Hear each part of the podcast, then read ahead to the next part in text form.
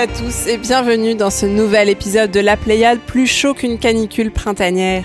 J'ai autour de moi une jolie brochette de chroniqueurs prêts à passer sur le barbecue pour votre plus grand régal dans cet épisode 55 qui fleure déjà bon l'été. Bonjour à vous mes futurs vacanciers. Bah bonjour. Je sais pas. D'habitude, vous faites bonjour et en cœur et tout, hyper réjoui. Mais bon, vous n'êtes pas obligés, hein, je vais vous dire bonjour individuellement.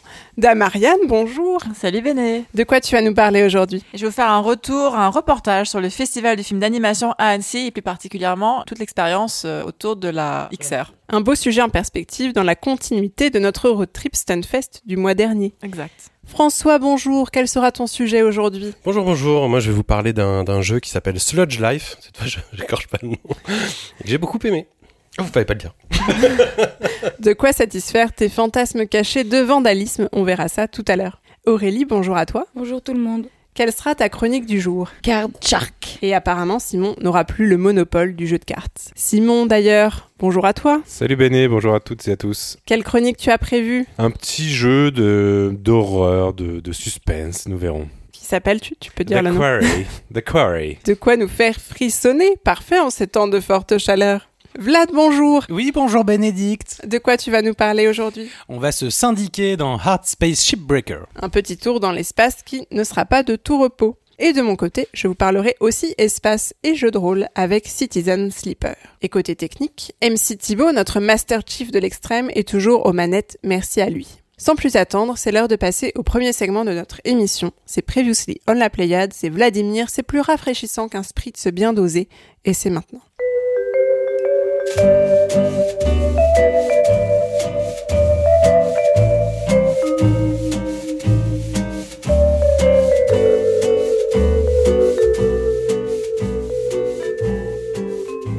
Avant toute chose, bienvenue sur le Discord à Ginred, Guillaume X, Tomate et Zookip, ces deux derniers n'étant, il me semble, personne d'autre que Thomas François et Jérémy Picard, les deux membres de Playful que nous avions interviewés le mois dernier, puisque précédemment dans la Pléiade, c'est également cet entretien diffusé dans vos meilleures applis. Euh, D'ailleurs, à ce sujet, Seb sur Twitter nous en dit super interview, merci, euh, merci Seb. Euh, J'avais une théorie de jeux qui sont développés autour d'un jeu de mots pour le titre et maintenant j'en ai la preuve. Et toujours au sujet des Playful, n'hésitez pas à venir nous partager vos records cordialement sur le salon Previously. Je crois que c'est ici qui, le, tient le record pour l'instant avec 913 millisecondes. Tissi d'ailleurs qui nous fait un retour sur Rogue Legacy 2 dont Simon nous parlait le mois dernier. Côté DA, dit-il, le pari est réussi à mes yeux. Sur les biomes, la zone de départ est somme toute classique mais fait partie du folklore de Rogue Legacy. L'histoire est là mais bon, mis à part pour tout l'aspect insight qui apporte un bonus sur lequel je n'ai pas craché, on n'est clairement pas sur un jeu mené par sa narration. Là où le jeu pêche pour moi, c'est au niveau du grind, c'est un roguelite, c'est normal qu'il y en ait, mais je me suis senti enseveli sous la profusion d'améliorations disponibles au château et la multiplication des monnaies, 4 au total, n'arrange rien. On manque aussi d'un curseur clair qui permet de savoir si, en cas de blocage, c'est à cause d'un manque de skill ou d'un manque de grind qui fait que le personnage n'est pas encore assez puissant. En résumé, une suite sympathique du premier opus qui renouvelle un peu la formule sans la révolutionner, courbe de progression un peu inégale, avec de mon vécu un ventre mou quelque part entre les biomes 4 et 5, qui je l'espère disparaîtra quand j'atteindrai le sixième biome. Les fans du premier y trouveront leur compte, je crains que les néophytes ne s'y perdent un peu, mais ça reste un bon jeu dans l'ensemble. Simon, Oui, oui, je suis complètement d'accord avec lui sur le ventre mou, comme je disais dans le, dans le Discord. Pour finir, et comment ne pas mentionner et remercier Josica Josette qui nous a fait la gentillesse de nous envoyer par courrier des chocolats, c'est adorable, et trop choubi. Et donc on fait un câlin auditif. Merci beaucoup Vlad et donc merci Josie euh, pour ces retours. Euh, pour rebondir sur ce que tu disais sur Playful, je signale aussi que deux interviews euh, du Stunfest vont être bientôt dispo en vidéo sur notre chaîne YouTube et donc sur notre chatoyant site. Et pour revenir à ton pulp, est-ce que tu as aussi des portages à nous signaler? Absolument, un short creepy tale dont nous parlait Ariane dans l'épisode 39 a changé de nom pour devenir Paper Ghost Stories 7 PM et va se voir doté d'une suite Paper Ghost Stories Third Eye Open, le troisième œil ouvert. Euh, Humankind, c'était toujours Ariane, hein, bien sûr. C'était l'épisode 48 avec l'interview de Balthazar Auger. Arrive en novembre sur console. Et encore Ariane qui nous parlait de Planet Zoo à l'épisode 36. Eh bien, il reçoit un nouveau DLC déjà disponible. Merci beaucoup Vladimir pour ce Previously on la Pléiade et on enchaîne avec un tour des news sous le signe des salons et festivals de jeux vidéo.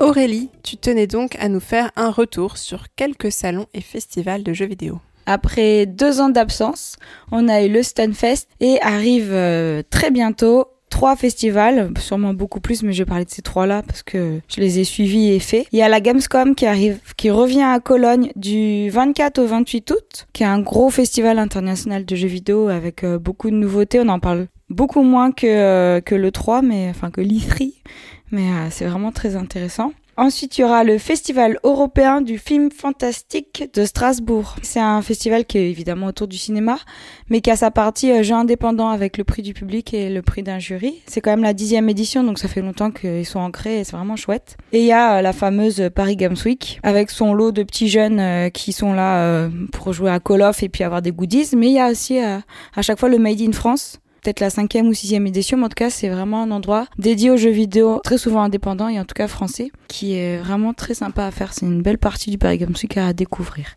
Pardon, j'ai pas dit pour le festival fantastique du film là, à Strasbourg, c'est 22 septembre au 2 octobre. Et le Paris Week, c'est du 2 novembre au 6 novembre. Merci beaucoup Aurélie. Vous avez du coup votre agenda de la rentrée. C'est bon. François, toi tu voulais nous parler d'un autre festival, le Summer Game Fest. Ouais, qu'on pourrait un, Fest, un pardon. peu aussi appeler le, le, le festival sans fin.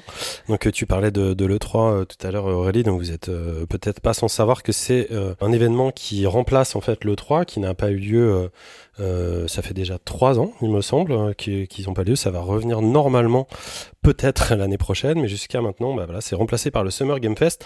Alors Summer Game Fest, c'est quoi? Bah, En fait, c'est c'est ni plus ni moins qu'une grosse vingtaine de conférences complètement éparpillées sur euh, pratiquement euh, plus d'un mois, euh, qui sont euh, là pour euh, présenter euh, des jeux euh, de façon promotionnelle chez un peu un peu tout le monde. Donc il y a beaucoup beaucoup de choses à, à- à suivre, un peu trop d'ailleurs. Moi, j'ai retenu par exemple, j'en parlais sur un, autre forum, j'ai vu Geoff Keighley, donc qui est le présentateur des Game Awards en fin d'année et qui est aussi le responsable principal de la Summer Game Fest, présenter un malaisant jeu adapté d'une émission sombre de télévision qui s'appelle Séduction haute tension. Euh, c'est un des, meilleurs moments du festival, euh, se- selon moi, tellement c'était c'était vraiment ridicule. Et il y a, y a vraiment une part en fait qui est promotionnelle, qui existait déjà à l'E3 et qui est, qui est encore un peu plus euh, difficile à supporter dans des événements qui sont virtuels, avec finalement assez peu d'humains et quasiment euh, jamais de public. Donc les choses sont, sont enregistrées, euh, c'est c'est pas c'est pas forcément super et c'est encore plus euh, indigent et indigeste à partir du moment où les jeux qui ont été présentés pendant ce mois dépassent les 400 euh, donc c'est une, production qui est gigantesque, dont la plupart des jeux sont annoncés pour étant des jeux euh, de 2022, voire 2023. Donc il y a une, surproduction. Euh, on peut se poser la question de, la pertinence d'un tel événement vu le, nombre de jeux présentés. Il y a plein de petits jeux indés et, énormément de jeux qui ont l'air intéressants. La question n'est pas là. La question elle est sur la curation et la capacité de, rétention d'informations quand on essaie de suivre ce qui se passe. Pourtant c'est quand même ce que j'ai essayé de faire. Alors on nous a quand même rappelé euh, durant ce festival qu'on pouvait euh, par exemple ajouter du contenu à un jeu en early access et en faire la promotion. Donc ça j'étais étonné, euh, coucou Core Keeper au passage, ou, ou même euh, faire un contenu additionnel d'un jeu qui n'est pas sorti. Euh, par exemple Xenoblade Chronicles 3, ils ont, ils ont annoncé le, le contenu additionnel alors que le jeu pas sorti. Je suis toujours très friand de ce genre de- d'opération commerciale. Euh, mais bon, peu importe. Euh, Moi j'aurais aimé aussi voir des jeux euh, qui, qui- dont on a perdu complètement la trace. Par exemple, je pense à Way to the Woods, dont je vous avais déjà parlé dans un, un, un, un- antique épisode de la Pléiade qui avait été annoncé en 2019 et dont on n'a toujours aucune euh, ou- euh, Somerville aussi, que j'attends beaucoup, ou même le prochain Playdead. Donc euh, voilà, il y a toujours des, des, gens qui sont, qui sont pas là, mais beaucoup de jeux, comme, comme euh, je vous l'ai dit dans cette déferlante. Moi, à, à titre complètement subjectif, je voudrais attirer l'attention de nos auditeurs chéris sur quelques titres qui m'ont quand même interpellé et que je vais surveiller de très près pour eux et pour, et pour moi. Je vais en faire une liste très très courte, même de trois ou quatre titres seulement. En premier lieu, je parlerai de Stray, dont vous avez peut-être vu déjà le trailer, qui est un jeu un petit peu, euh, on va dire cyberpunk, qui se, euh, qui suit les, pérégrinations d'un chat euh, et d'un petit robot. C'est un jeu montpelliérain et qui fait très très très envie, qui devrait arriver normalement cet été ou à la rentrée. D'ailleurs, j'ai plus exactement là le 19 juillet. Voilà. Donc, on sera probablement en vacances quand ça va sortir, mais comptez sur nous pour vous en parler euh, dès la rentrée. Euh, Il y a un autre jeu qui m'a beaucoup euh, plu aussi, qui s'appelle Skim. Je sais pas si je, prononce bien le nom. Euh, qui est un jeu où euh, on suit euh, une petite créature, peut-être une grenouille, c'est pas encore euh, tout à fait défini. Et en fait, l'intérêt, c'est qu'elle ne se déplace que d'ombre en ombre. Donc ça, le concept m'a beaucoup plu. euh, Vraiment, le rendu visuel est, très très beau. Un petit peu comme un autre titre qui s'appelle The Plucky Squire aussi, qui a, débarqué comme ça, Don Sezou d'un studio qui s'appelle All Possible Future et de Devolver. Donc ça, a été une bonne petite giflette de, ce tsunami de, jeu où on suit un petit peu des, personnages, on va dire dans un monde euh, qui serait euh, miniaturisé quelque part. Et euh, l'intérêt, c'est qu'en fait, il y, a- des phases de gameplay qui sont déportées sur des, objets du commun, sur des livres, sur des mugs, des choses comme ça. Ça a l'air super bien réalisé, hyper fun comme ça. Après, le, le trailer peut, raconter, peut un peu bullshiter comme on dit de temps en temps, mais on espère, on croise les doigts pour que ce soit pas le, cas. Et bon, il y avait plein d'autres titres. Il y a Tiny Kin aussi qui est fait par des Français, moi qui, qui m'intéresse beaucoup. Il y a un jeu qui s'appelle Qui a l'air exceptionnel, Naiad Garden of the River, où on suit une naïade euh, vue de haut euh, dans sa rivière, dans ses nénuphars. Alors ça, moi, c'est genre on the top euh, of ma liste. Et puis un, un dernier titre pour pas vous saouler trop, c'est Skate Story. Skate Story, c'est euh, un, jeu où on joue un, un skater démon qui est euh, dans l'en- dans, dans, dans l'entremonde, j'ai envie de dire. Et donc en fait, c'est un jeu de skate, mais euh, qui a l'air vraiment basé sur sur tout ce qui est décor. On joue un skater de cristal. ça a l'air complètement délire. C'est magnifique. C'est un des plus beaux jeux de, de, la période que j'ai vu. Et un dernier truc pour, pour ça, là où j'étais un petit peu étonné, c'est que tous ces jeux-là, c'était finalement des jeux dont je suivais déjà à 90% le développement sur Twitter depuis des années. Donc peut-être le- le conseil que j'ai à vous donner, c'est si ça vous intéresse de, de suivre des, des- des jeux comme ça, des développeurs de façon très early, bah, n'hésitez pas à regarder Twitter, à vous, à vous loguer sur des, des créateurs, parce qu'en fait les projets euh, datent déjà d'il y a trois ans, ils apparaissent que maintenant, et finalement moi j'étais un peu déçu parce que j'avais très très peu de, de surprises. Merci beaucoup François pour ce retour et donc pour euh, toutes ces recommandations. Finalement, tu as fait le travail euh, de curation pour nous. On te remercie. Petit, après vous, vous- vous- vous ferez votre tri vous-même, il y a tellement de choses. On va maintenant passer à nos sujets, à commencer par le tien, Ariane, qui est aussi un retour d'expérience, mais qui méritait bien une chronique à part entière, puisque tu vas nous parler d'Annecy et de VR, enfin de XR.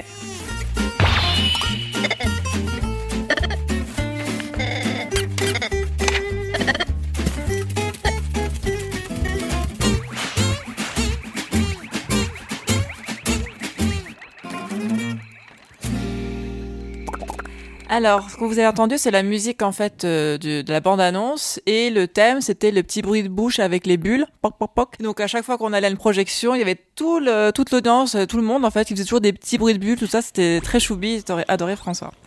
Donc le festival du film d'animation à Annecy, pour ceux qui ne connaissent pas, a été créé en 1960 et en 2016, en fait, euh, dans le cadre des programmes spéciaux, ils ont lancé euh, la réalité virtuelle, qui est devenue compétitive en 2019. Voilà, donc euh, maintenant il y a des œuvres VR qu'ils présentent euh, en même temps que les œuvres d'animation. Et euh, donc j'ai pu assister pour la première fois de ma vie à ce festival et c'était euh, fantastique, le meilleur festival auquel j'ai été, euh, toutes euh, catégories confondues. Ah oui, carrément. Alors le Stonefest c'était vraiment sympa, mais là Annecy, ouais, franchement pour un truc très très pro, très grande ampleur.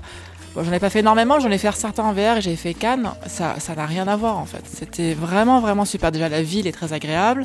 Euh, les, locaux sont très sympas. La ville ne se transforme pas en, comme Cannes en espèce d'endroit euh, abominable avec des prix exorbitants, euh, avec des cafés à 8 euros. Et le festival est extrêmement bien organisé. Euh, c'était euh, c'était dans des, lieux euh, un peu répartis dans la ville avec une organisation au top tout le monde plein de gens mélangés. Enfin c'était vraiment super. Et donc côté festival donc côté grand public il y avait certaines œuvres VR présentées. Donc par exemple il y avait huit, œuvres retenues pour la compétition pour obtenir le cristal. Donc c'est la récompense. Et j'ai pu en tester un qui s'appelle Kidnapping à Vostok donc euh, des astronautes. C'est un court métrage par Jean Boutors. Donc c'est une comédie en animation 3D VR sur des quiproquos entre personnages russes dans un milieu de base scientifique.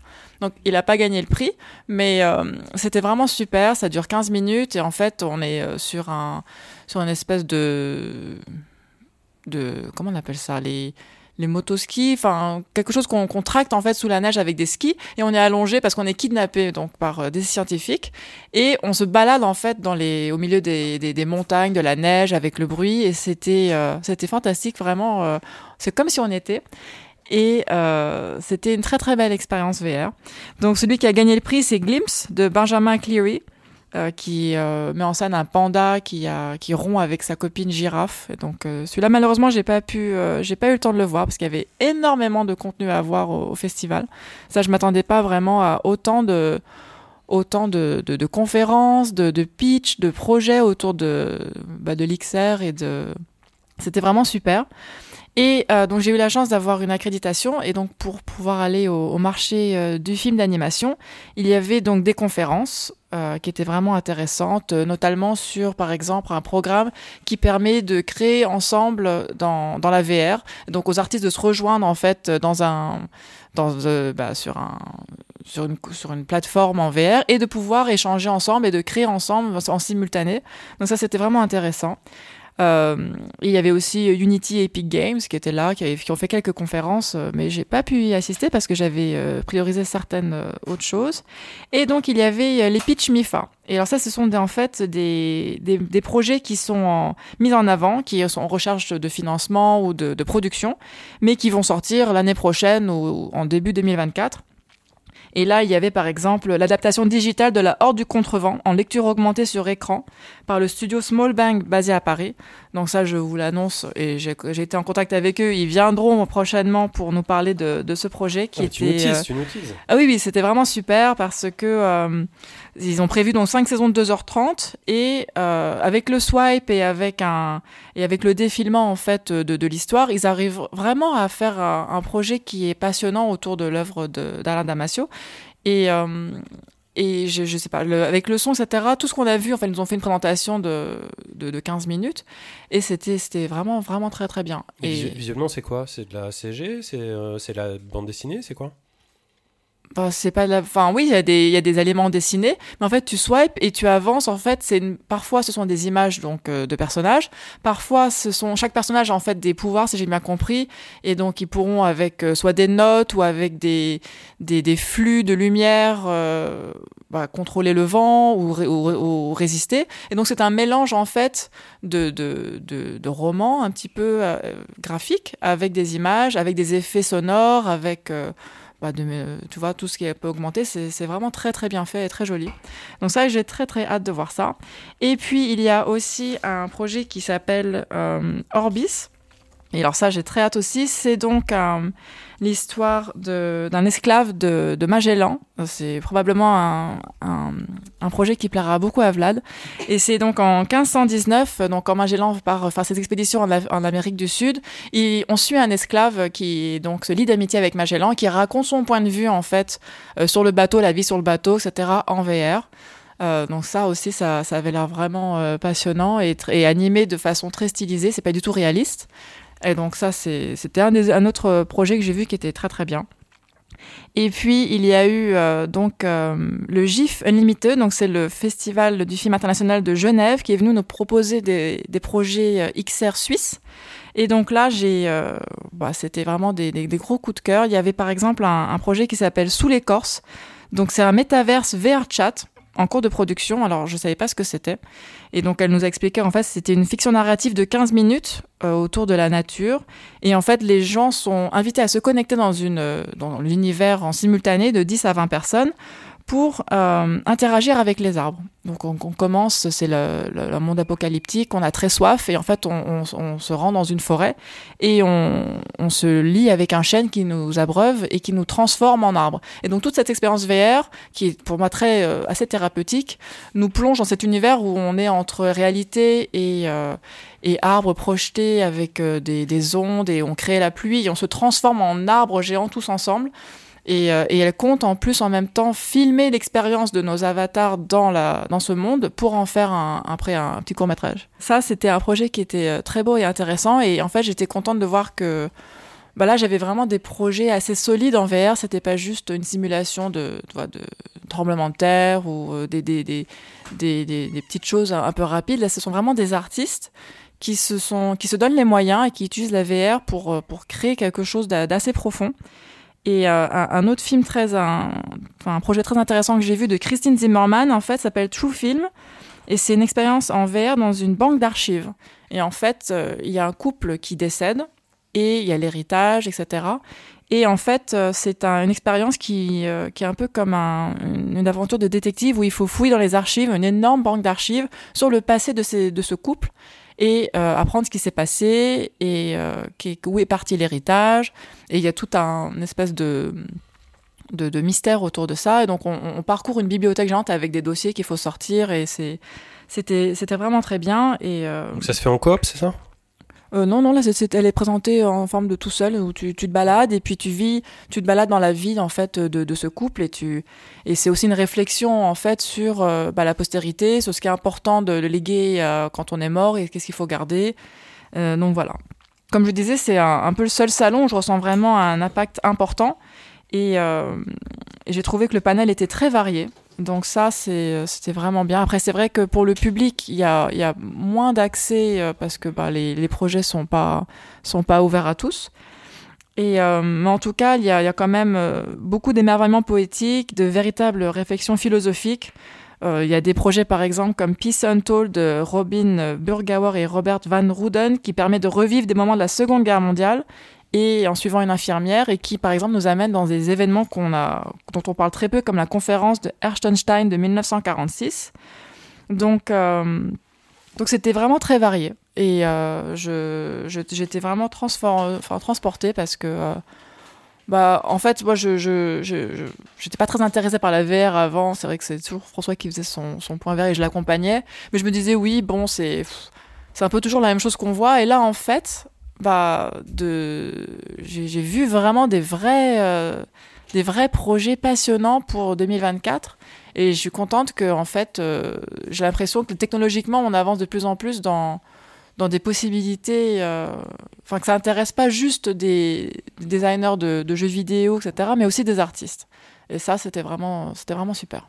Oui, François. Non, mais le truc que j'espère, en fait, c'est surtout qu'il va y avoir des, des moyens de distribution derrière. Parce que c'est vrai que on a eu la chance, toi et moi, d'avoir accès euh, de temps en temps et manifestement euh, là à Annecy de voir des œuvres intéressantes. Après, de là en faire le relais promotionnel, bah déjà nous c'est un peu ce qu'on fait parce que c'est ce qu'on aime aussi, parce qu'on on essaie de défendre les trucs intéressants euh, en XR. Euh, mais c'est autre chose aussi que d'y avoir accès. Déjà, tout le monde n'a pas un masque. Euh, et même quand tu as un masque, je trouve c'est encore difficile d'arriver à, à, des plateformes qui sont suffisamment intéressantes euh, pour suivre ce genre de choses. Je sais qu'Arte fait des, fait des trucs, euh, à faire des trucs qui sont vraiment intéressants, et en termes tarifaires et en termes de curation.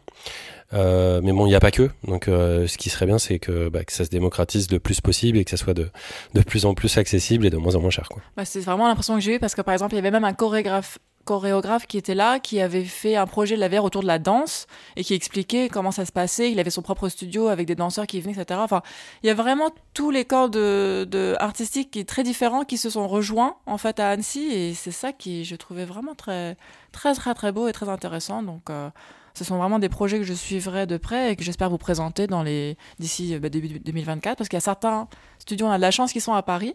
Donc euh, j'ai pris contact avec eux et euh, à suivre. après c'est assez marrant parce que je sais pas si on est on n'est pas très qualifié pour pouvoir euh, répondre à ça mais je l'ai vu par exemple avec le, le, le PlayStation VR les euh, les, les, projets à licence, par exemple, genre les Spider-Man ou les trucs comme ça, tu vois, ils étaient hyper mis en avant sur la plateforme et il faut creuser déjà sur le store pour arriver à des expériences euh, qu'on dirait peut-être un peu plus expérimental, mais tu vois, il y avait des trucs, je me rappelle à l'époque, c'était National Geographic, tu vois, c'est pas très expérimental le National Geographic, mais euh, commercialement déjà c'est pas c'est pas vraiment pushy quoi. Je sais pas si toi Simon euh, sur ton sur ton casque, tu pourrais nous, nous dire ou si tu as remarqué comment c'était fait euh, quand tu quand tu branches un quand tu branches un Quest, en fait, euh, si tu arrives facilement à des œuvres euh, comme on a pu en parler, ou si euh, tu les as carrément même pas vues, parce que c'est un, peu planqué sur le store. Non, les stores, ils sont pas hyper, ils sont pas très bien faits pour découvrir des nouvelles choses.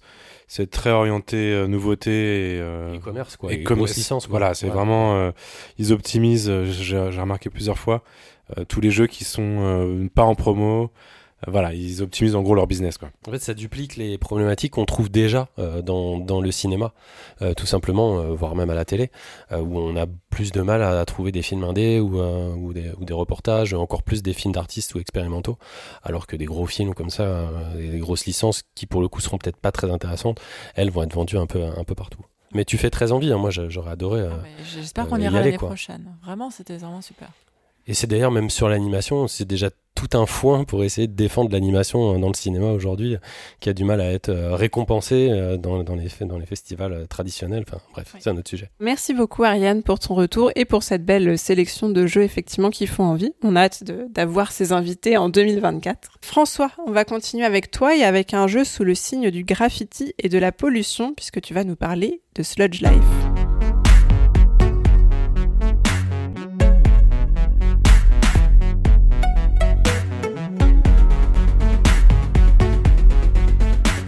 Ouais, c'est vrai que c'est un jeu de graffiti. Vous avez déjà parlé de Vandals d'ailleurs dans, des épisodes précoces aussi de la Pléiade de Cosmographique. Mais bref, c'est pas la question. Sludge Life, c'est sorti le 25 mai 2020. Donc on peut pas dire que ça soit très récent. C'était en exclu sur l'Epic Game Store. Et puis en fait, c'est revenu début juin 2022 sur Switch et PC Stream. C'est pour ça que je vous en parle aujourd'hui. Sludge Life, c'est un peu euh, comme l'acronyme célèbre VDM, mais qui serait remplacé cette fois par VDB, à savoir vie de boue non pas euh, comme le contraire d'être assis, hein, pas debout, mais comme euh, cette terre humide, molle et poisseuse, un mucus vraiment pollué provenant de la super entreprise Glug qui entoure notre île fadement colorée Destroy et mal barrée, je vous le dis tout de suite. On entre dans le jeu en fait en se loguant à une interface sur notre ordi portable, lequel va nous servir euh, tout au long de l'aventure quand il n'est pas bloqué par différents pop-up publicitaires qui s'affichent à tirer la radigo et c'est vraiment énervant. On incarne Ghost, qui est un tagger débutant en fait, téméraire, un petit voyou, euh, farouchement déterminé à imposer sa suprématie artistique parmi l'élite des graffiti boys and girls, et ce au milieu d'une dictature résolument économico-libérale qui part méchamment en vrille. Enfin, si on en croit les restes de vie que nous racontent sur le chemin les persos tout aussi étranges les uns que les autres, si vous cherchez du politiquement correct, je vous suggère d'éviter prestamment ce titre. Euh, de l'humour punk, ravagé, dirty bastard et trippy, ça c'est pour Shirin, vous attend au tournant une sorte de South Park glitchy sous stéroïdes, et c'est pas une image, parfois pipi caca, très osé, et qui vise souvent juste vers la cuvette des chiottes. Un open world urbain lofi à la croisée d'un jet set radio, sans roller, ravagé et tout aliasé.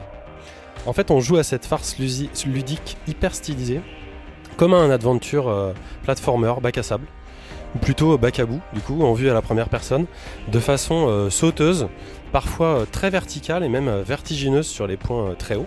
On gère notre balade dans la ville euh, hyper librement euh, sur cette île qui est à la fois minuscule mais euh, plein de spots et c'est différents niveaux, à la recherche de nouveaux, euh, de nouveaux potes déglingos, de clopes à fumer, de trucs à comprendre et surtout bah, de nouveaux spots à graffer, tout en évitant les chutes euh, de trop haut et les flics cyclopes qui nous matraquent pour un rien parce qu'on les regarde ou qu'on veut juste leur dire bonjour.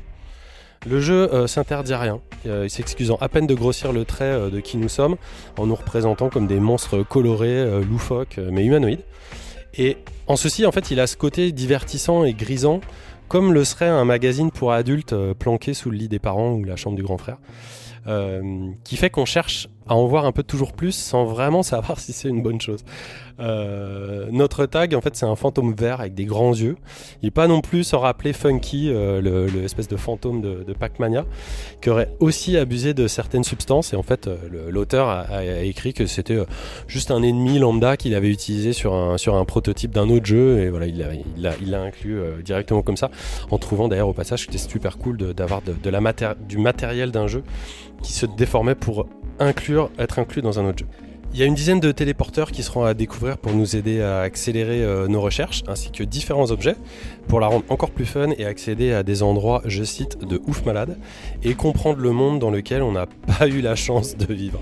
On peut planer dans tous les sens, avec un parapente ou sans, euh, pour atteindre des spots cachés plus haut, installer différentes applis bien cool sur notre portable, jouer à des mini-jeux gratos pour gâcher toute chance d'un avenir prospère en passant votre temps à jouer à un jeu dans un jeu. Tout ça dans une ambiance néo-futuristique ou rétro-boueuse que j'ai personnellement adoré.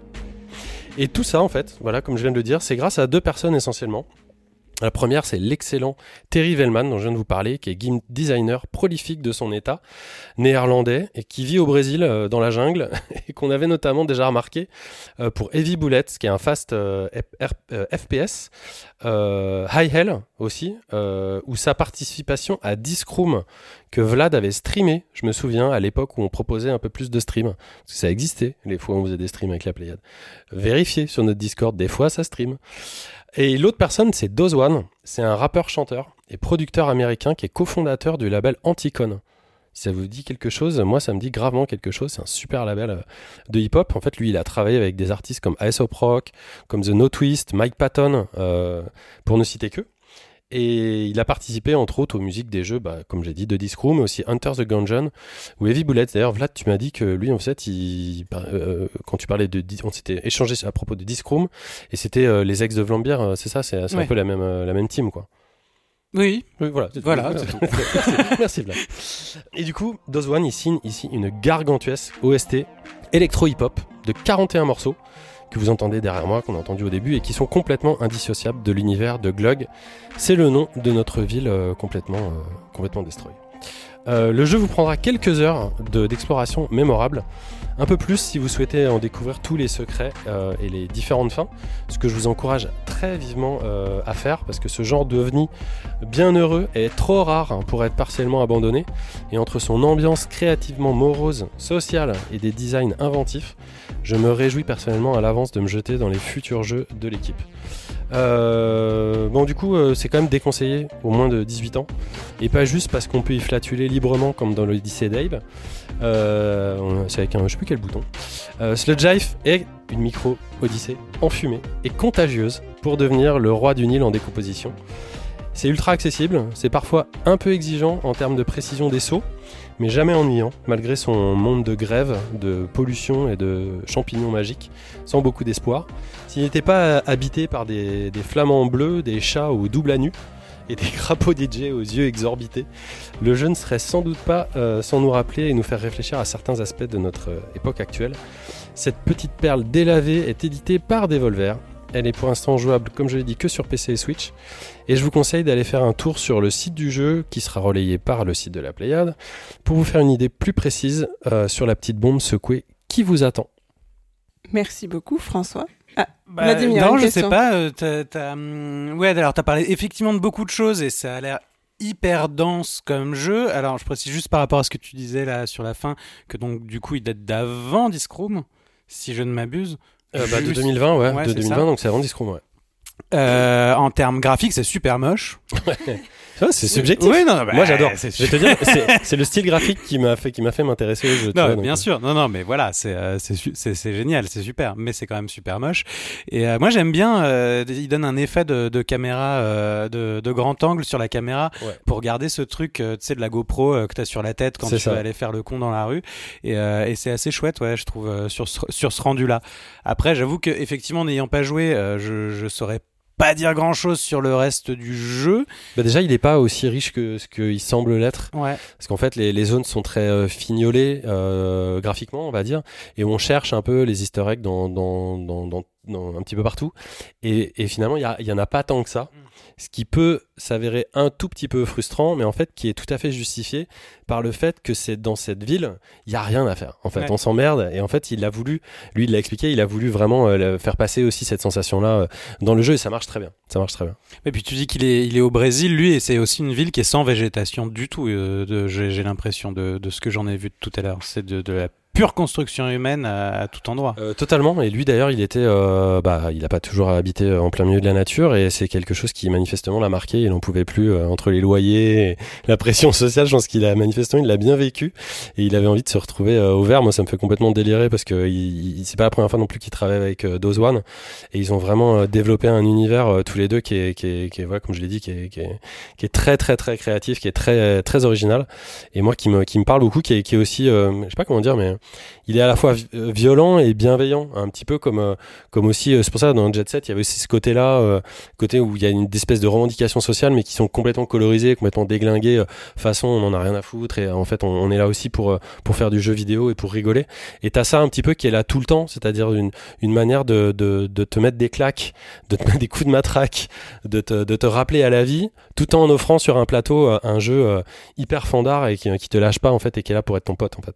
Simon? Peut-être c'est moi qui suis à l'est, hein, à l'ouest pardon, mais euh, si le jeu a deux ans, l'auteur il a fait quoi depuis? Est-ce qu'il a, il a sorti Alors le jeu, il, il, a deux ans, mais il était euh, en exclu sur l'Epic Game Store uniquement. Donc là, il vient juste de sortir sur Switch et, Steam. Et entre temps, il a participé avec euh, trois autres euh, partenaires à créer le jeu Discroom, dont, dont on n'a pas parlé. Mais lui, il a, il a pas continué son délire un peu punk parce que Discroom n'était pas du tout punk pour le. Pour non, mais il a fait, il avait fait deux jeux auparavant. Donc d'ailleurs, je me suis trompé parce que j'ai inversé. il a fait un, un, fast FPS qui s'appelle High Hell, qui était, qui, qui, était bien destroy, mais moi j'aime un peu moins le FPS. Et un jeu qui s'appelle Heavy Bullets aussi. Et en fait, il a une page Itch.io que je vous, je vous conseille d'aller regarder et il propose énormément de jeux. Il est complètement fan d'Itch.io. Il dit je, I love Itch. I love Itch, je sais pas comment. Et euh, il y a beaucoup d'expériences ou quoi où il met, enfin, c'est un mec qui est super prolifique, hein, qui il ne s'arrête pas. Il n'est pas véritablement, vous l'aurez compris, très intéressé pour faire du triple A euh, ultra commercial. Et, et pourtant, c'est vraiment fun. Il y a quelque chose de très, hum, très authentique en fait au travers de cette démarche que moi j'admire beaucoup et que je voudrais, je voudrais soutenir. Voilà, voilà. Eh ben, merci beaucoup François. On est loin de, des jeux choubiques que tu nous présentes parfois, mais ça fait du bien de découvrir. Oui, là ça euh, pète, ça rote, euh, ça se drogue, mais, mais, mais c'est quand même, c'est quand même chouette. Eh bien, après le- les pelles, les héros et la drogue, Aurélie, on va continuer avec ta chronique Card Shark, un jeu où la triche semble de mise.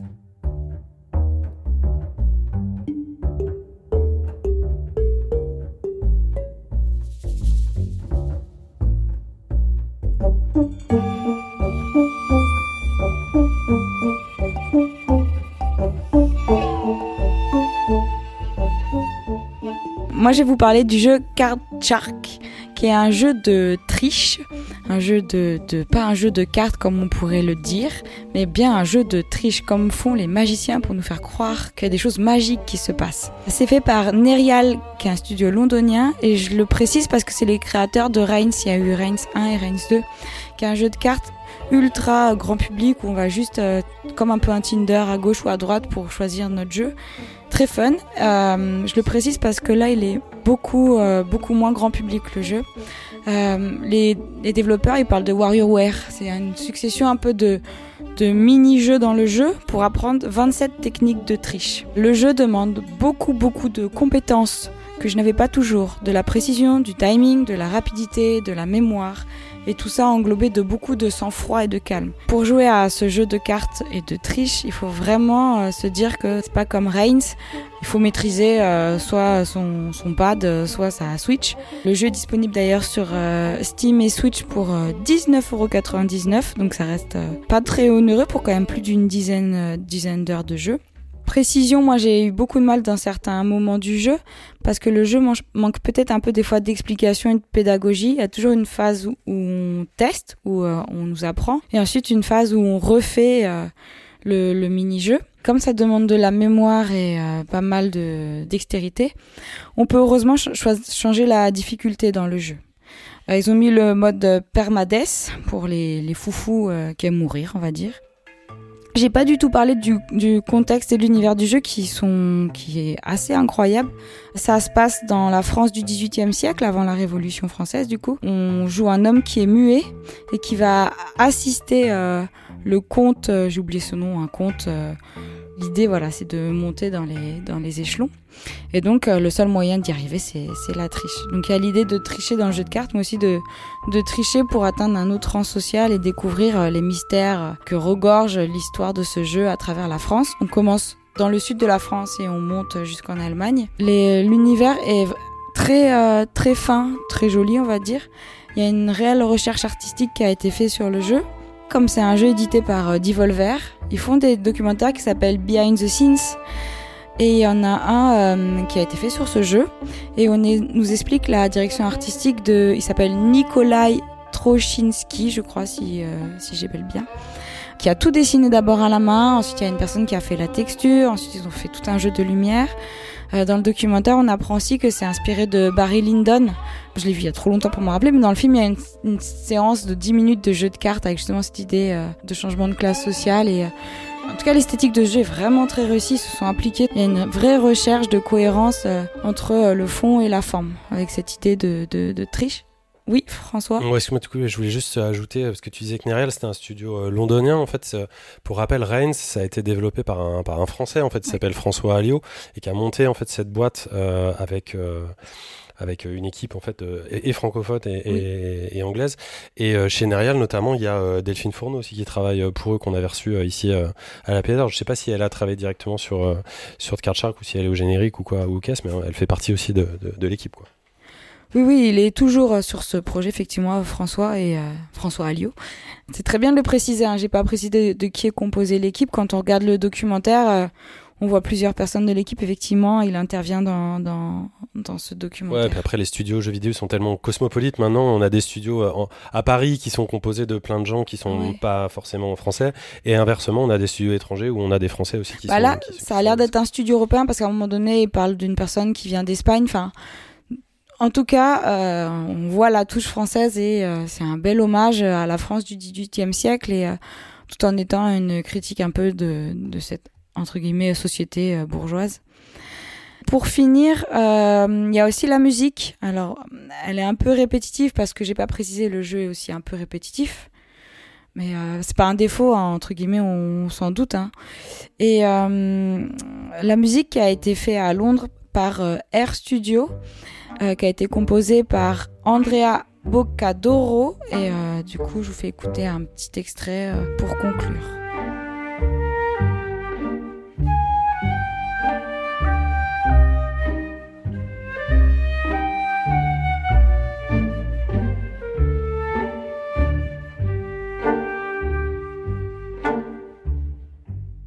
Eh bien, merci beaucoup Aurélie.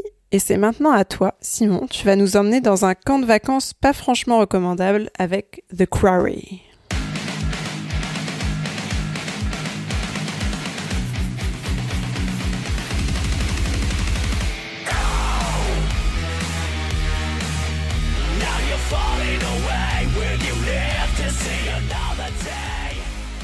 L'histoire débute précisément le 24 juin, où un jeune couple de moniteurs de colo se rend à The Quarry.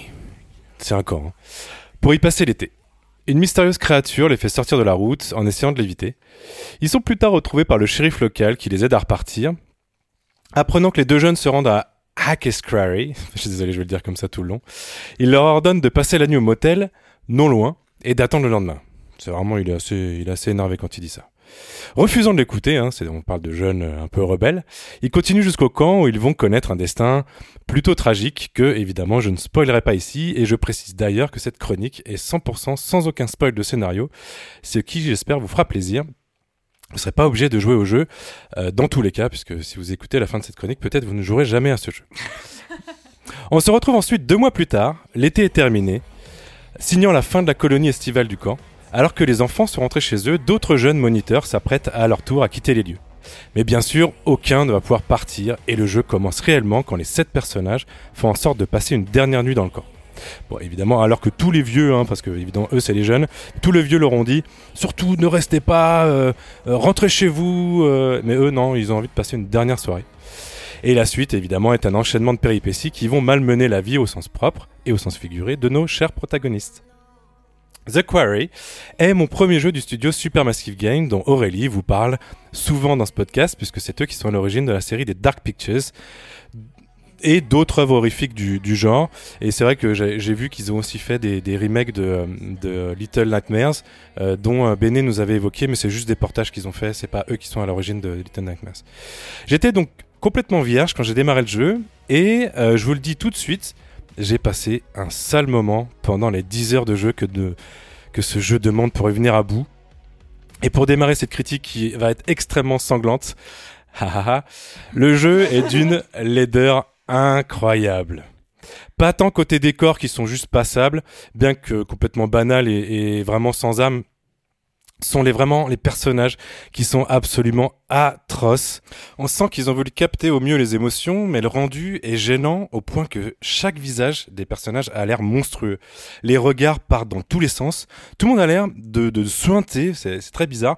Et, et les bouches sont animées de façon extrêmement chaotique. Euh, et vraiment, avez les bouches qui font des trucs très très bizarres euh, assez souvent. Mention spéciale à la bimbo du groupe, euh, dont la taille de la bouche me fait plisser les yeux de douleur à chaque fois qu'elle apparaît. Je sais pas pourquoi ils ont fait une bouche aussi grande et enfin c'est très très flippant et euh, pourtant là on parle des personnages principaux les gentils hein.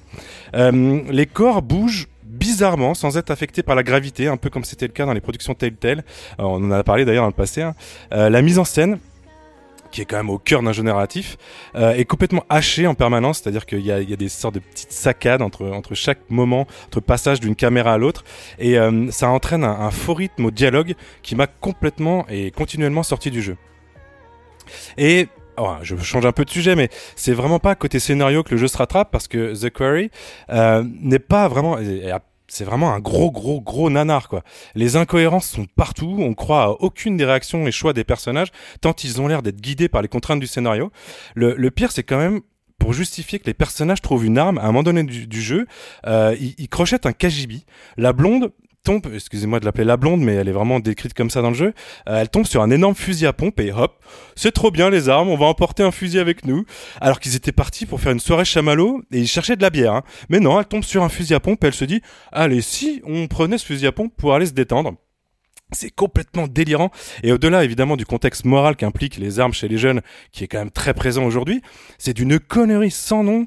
Et on a de nombreuses situations comme ça qui sont drivées uniquement par les contraintes de la, scénaristiques et la trame principale, qui fait que c'est impossible d'adhérer à quoi que ce soit.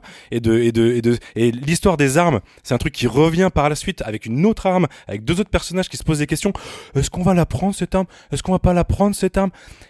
La, plupart des, des, des, des, euh, films ou, des séries ou des, des jeux qui sont des contextes avec des jeunes comme ça, euh, qui se retrouvent dans des situations un peu compliquées, l'arme apparaît à un moment donné, ils en ont besoin, ou ça, ça devient une nécessité de s'armer pour affronter un, un, danger. Là, c'est fait en amont. En amont. Ils, ont, ils sont vraiment dans, dans un truc très idyllique où ils ont tous envie de se pécho et ils trouvent une arme et ils vont euh, tirer sur des pastèques. Bref, c'est d'une crétinerie. Bon, certains évidemment aiment ça, ils appellent ça des séries B ou Z ou la lettre que vous voulez. Moi, ça m'a fait sortir de toute implication émotionnelle, c'est une catastrophe et évidemment, ça m'énerve énormément comme vous pouvez l'entendre, mais c'est un autre sujet. Ensuite, évidemment, on est dans un jeu vidéo, hein, donc euh, ça c'est ok. Mais on est censé donc parler de gameplay. Bon, le gameplay, bah vous oubliez ça aussi. Euh, on vous demandera de contrôler les personnages à tour de rôle dans des couloirs sans aucun choix. C'est-à-dire qu'on prend possession d'un personnage pour aller tout droit à la recherche d'énormes d'énormes indicateurs qui disent ramasse cet objet, ramasse cet objet. Le pire, c'est que à côté de ça, euh, on est dans un simulateur de QTE, mais des QTE. Les QTE n'ont aucun intérêt. Qui veut appuyer au bon moment sur la touche X en 2022, sérieux? Cheater tel tel tout à l'heure, mais s'ils se sont plantés, si la, boîte a fermé, il y a bien des raisons, non? Bon, bref, qu'on peut ressentir je comprends pas qu'on peut resservir ce genre de choses aujourd'hui. Je trouve complètement halluciné de, de, de, de- de l'anachronisme de ce jeu. Et puis, bon, toujours côté gameplay, les choix offerts au jeu, parce que c'est quand même important. On parle d'une histoire à plusieurs embranchements. Les, choix les choix offerts au jeu, aux joueurs, pardon, pour influer sur l'histoire, ils sont complètement risibles. On est dans une caricature du style machin, ça va s'en rappeler. Bidule n'aime pas chouette parce que euh, il s'est passé un truc. Enfin, on est dans les mêmes tropes mais de, de, tel tel. Et moi je trouve ça mais aberrant et je suis assez atterré parce que parce que j'ai vu. Bref. Euh, bon allez je termine d'enfoncer le clou avec la musique. Dont la BO est un assemblage de pop mielleuse commerciale qui fait regretter amèrement euh, celle qui était enfin ce qu'était la BO de, Life is Strange si vous y avez joué qui était très très subtile où euh, chaque musique ça accompagnait des, des situations qui étaient qui étaient importantes. Là c'est complètement random c'est vraiment mais je vous ai mis un, deux, trois, deux, trois musiques, mais de, l'enfer que j'ai pu entendre. J'ai essayé de chercher un de, parmi la vingtaine de titres, des trucs qui s'en sortaient, mais c'est- impossible. Il n'y a rien de s'en sort dans ce jeu. Et puis je comprends pas, donc les, pour en passer à un, truc un peu plus concret, mais je ne comprends vraiment pas les critiques de la presse qui sont complètement dithyrambiques, largement compensées heureusement par les retours des joueurs qui ressemblent un peu plus à ma chronique. Vous, vous pouvez aller regarder. Et pour conclure, le jeu valant quand même 5 places de ciné parisienne ou 3 mois d'abonnement illimité au ciné, hein, vous ferez le calcul. Je quelques conseils pour ne pas gâcher votre argent. Regardez Tucker and Dale si vous ne l'avez pas vu, Wolf Creek, La cabane dans les bois, vraiment un très bon film. La saison 9 d'American Horror Story, mais magnifique, plus actuel si vous avez si vous adorez les nanars parce que ce jeu est un nanar, mais maté coupé dans un Avisus qui vient de sortir, qui est encore au ciné, qui est un- une ode au nanar. Et si vous, encore une fois, vous voulez avoir un peu peur, regardez Men, qui est aussi un, très très beau film. Et surtout, ne jouez pas à cette bouse infâme qu'est The Quarry. Je ne comprends pas. Je ne sais pas pourquoi, pourquoi je fais cette chronique tellement ça n'a aucun sens. Oui, pardon, Aurélie. J'espère que tu pourras défendre un peu euh, ce que j'ai vu parce que je ne comprends pas encore une fois. Euh, bah, j'ai parlé ici de tous les épisodes de Dark Pictures. Euh, alors j'étais moins méchante et vindicative que toi, mais je n'en pensais pas moins, hein, très honnêtement. euh. J'essayais de voir les, les auteurs et les développeurs derrière ce jeu en me disant les, les, les intentions qu'ils avaient, mais à chaque fois je me disais, ils passent à côté, quoi, ils passent à côté de tout. Mais alors pourquoi t'as choisi ce jeu? Ah, mais parce que tu m'en avais, tu m'avais vendu, moi, Ah, l'univers. c'est... Ah, pardon. Oui. Tu fais euh, confiance ah, mais moi, je, moi, j'écoute la Pléiade. que euh, je me dis, mais c'est, j'adore l'horreur, j'adore en plus euh, ces, ces ambiances. Je vous ai cité là vraiment des films qui sont très chers à mon cœur à la fin ou des séries parce que j'adore cet univers de, de, de cette ambiance. Mais là, il se, il rate tout. C'est hallucinant comme il rate tout. Oui, Vlad. Ouais, non, c'est surtout aussi que euh, toi, euh, Aurélie, dans l'ensemble des hum, chroniques que tu as pu faire sur les jeux de Supermassive, euh, à chaque fois, ça avait l'air de s'améliorer un peu. Ils avaient l'air de comprendre un peu euh, les travers de l'épisode d'avant et d'essayer de travailler, d'améliorer un peu. Là, j'ai l'impression qu'en fait, ils ont voulu repartir sur Until Dawn, qui était leur premier vrai jeu et leur premier vrai succès, en prenant vraiment ce qu'avait fait ce jeu et et en fait, en, en- en passant complètement à côté de tout ce qu'ils avaient pu apprendre entre temps, et en fait, en ratant euh, Until Dawn 2. C'est- J'ai l'impression que c'est ça qui Je s'est dirais passé. que euh, l'univers dans les Dark Pictures euh, sauvait un petit peu le jeu. Mais le troisième épisode, il me semble pas que j'en avais dit euh, tant de bien que ça. Là. Non, non, je- euh, en effet, mais t'arrivais toujours à sauver le. Je crois que tu avais Ouais, évité mais d'en c'est parler mon- du troisième épisode, il me semble. Peut-être. Ah, peut-être. Ah, je Man sais of plus. Medan, il me semble Ouais, que tu t'en j'en ai pas parlé, Ouais, non, finalement. non, non. Non, c'était de la grosse bouse, un peu comme ça. Vraiment. C'est peut-être pour ça que tu n'en avais pas parlé. Mais, mais et je- j'étais vraiment dans la réflexion de dire Non. Ok, j'aime les séries B dû aussi, dire. j'aime les séries Z, j'ai- mais là c'est c'est l'enfer, c'est des- et je vous évidemment n'ayant rien spoilé, spoilé pardon, je peux pas vous dire à quel point c'est crétin, mais c'est d'une crétinerie ce, ce scénario euh, où ça va et pourquoi ça le fait, les enjeux. Oh, Qu'est-ce que c'est Dans, l'épisode 2 de Dark Pictures, il se sauvait un peu avec l'histoire des sorcières. Il y avait un début d'univers qui était un peu cherché. Certains persos un peu moins manichéens, mais dans le troisième dont j'ai pas parlé finalement, euh, c'était une catastrophe, une vraie catastrophe. J'avais compté hein, en tout et pour tout, il y avait 5 minutes de gameplay de QTE. Pour, en tout et pour tout, c'est une horreur. Donc oui, ne, ne pas y jouer, et je pense qu'il faut abandonner ce studio. François, tu avais une question aussi. Aurélie a dit Oh, moi j'ai pas été aussi méchante que toi. Oui, François. Qu'il Euh, coule et qu'il meurt Non, mais j'ai- je n'ai je n'ai pas joué au jeu, mais c'est vrai qu'avoir les, les images et puis à vous entendre parler, ça, ça fait un petit peu mal. Il me semble que j'avais fait cette remarque euh, dans une de tes anciennes euh, chroniques, euh, Aurélie. On, je, on comprend pas en fait pourquoi ce, ce studio s'évertue à faire du, du look-like triple A qui n'en est pas du tout un en fait. On se dit mais pourquoi vous passez autant de temps à essayer de à, à rendre quelque chose d'un peu euh, d'un peu sexy euh, qu'on verrait bien sur une télé 4K dans un magasin qui vendrait des télés? Et pourquoi vous vous concentrez pas un petit peu plus sur votre gameplay, sur votre histoire euh, Parce que là, le problème, on l'a pas dit, mais le prix du jeu, il est plein pot, quoi. Je l'ai dit. C'est un jeu, c'est un 70, à 70 balles, quoi. Ah, mais moi je décide pas le, le chiffre, mais Il euh, cité 5 autres films. Ouais, non, mais mieux à voir. C'est pour le giga- même non, mais je veux dire, c'est ça qui est, c'est ça qui est dingue, quoi. C'est-à-dire que c'est- c'est pas une, c'est pas une mid-prod, c'est pas un jeu à, moins de 30 balles, quoi. Et c'est, bon, c'est, en même temps, il faut qu'ils rentrent dans leurs frais parce que, d'après ce que j'ai vu, c'est plein, ben, c'est plein d'acteurs connus qui ont prêté leur visage et leur voix. Donc j'imagine que les coûts de production étaient énormes. Bah, pas leur bouche, alors, ou alors, leur font des. Mais, mais je sais pas, c'est peut-être moi qui ai halluciné, hein, mais c'est. euh, Non, ça, je dégueulasse, dirais hein, dans les commentaires euh, de- sur Discord, comme on dit euh, dans le milieu. Mais ce qui est surtout Mais bizarre, c'est- qu'aujourd'hui, en plus, normalement, il y, a des, il y a des outils pour les éditeurs. Je veux dire, il y a même, euh, enfin, il y en a plein, on va pas en citer, mais il y, a, il y a déjà des outils qui existent pour faire de, de genre d'animation faciale ou des trucs comme ça. On sait pas quand est-ce que la prod de The Quarry a démarré. Alors, on est, on est un tout petit peu dans le. Je sais plus comment ça s'appelle, tu sais, le truc c'est trop réaliste. Uncanny Valley. C'est peut-être ça hein, qui m'a complètement rendu fou, hein, mais euh, euh, on est peut-être dans le. Ils sont allés un peu trop loin dans le, la, dans le réalisme. Oui, euh, Vladimir. Oui, ce qui est étonnant en l'occurrence, c'est que Until Dawn, on parlait juste avant, à, à l'inverse, était une démo technique pour la PS4 dans, dans les jeux de lancement de la PS4 au tout début de son existence. C'est ça qui avait fait que le jeu avait marché, c'est qu'il était techniquement à la pointe de ce qu'on pouvait faire à ce moment-là et que la PS4 avait pas beaucoup de jeux. C'était une exclue, donc forcément tout le monde est tombé dessus et puis c'était sympatoche, donc euh, tout le monde a bien aimé et tout le monde a trouvé ça très bien. Ce qui est étonnant, c'est de ne pas avoir réussi à s'améliorer euh, en termes techniques entre temps et de le proposer en multiplateforme aujourd'hui, c'est ça hein C'est partout. C'est partout. Ouais, du coup, euh, en fait, il, il- il- C'est pas c'est sur le Switch. nivellement par le bas euh, d'un concept qui était déjà euh, pas ouf à la base, quoi. Bref, on va pas aller beaucoup plus loin dans. Je suis voilà, c'est ça me fait mal hein, parce que euh, c'est vrai qu'à la Pléiade on, on est rarement aussi critique. Euh, J'espère que des gens euh, pourront nous dire pourquoi ils ont aimé. Euh, J'adorerais hein, avoir des retours euh, différents. Les scores métacritiques sont étonnamment hauts, par exemple. Alors, hein. Côté bluffé, côté quoi. journaliste. Ouais, ouais, tout à fait. Alors que côté joueur, regarde, il y a une, de- il y a une plus de 80%, différence hein, euh, très très. euh, ouais ouais. Et je ne comprends pas pourquoi les critiques sont si dithyrambiques. Peut-être parce que les gens aiment les séries Z où ils arrivent à tout accepter à cause de sur ce sur ce sur ce prétexte. Mais euh, moi c'est pas possible. qui payent pas leur jeu, ouais, t'as raison. Eh ben, merci beaucoup, Simon, et bravo d'avoir terminé quand même le jeu malgré tout ça. C'était très dur.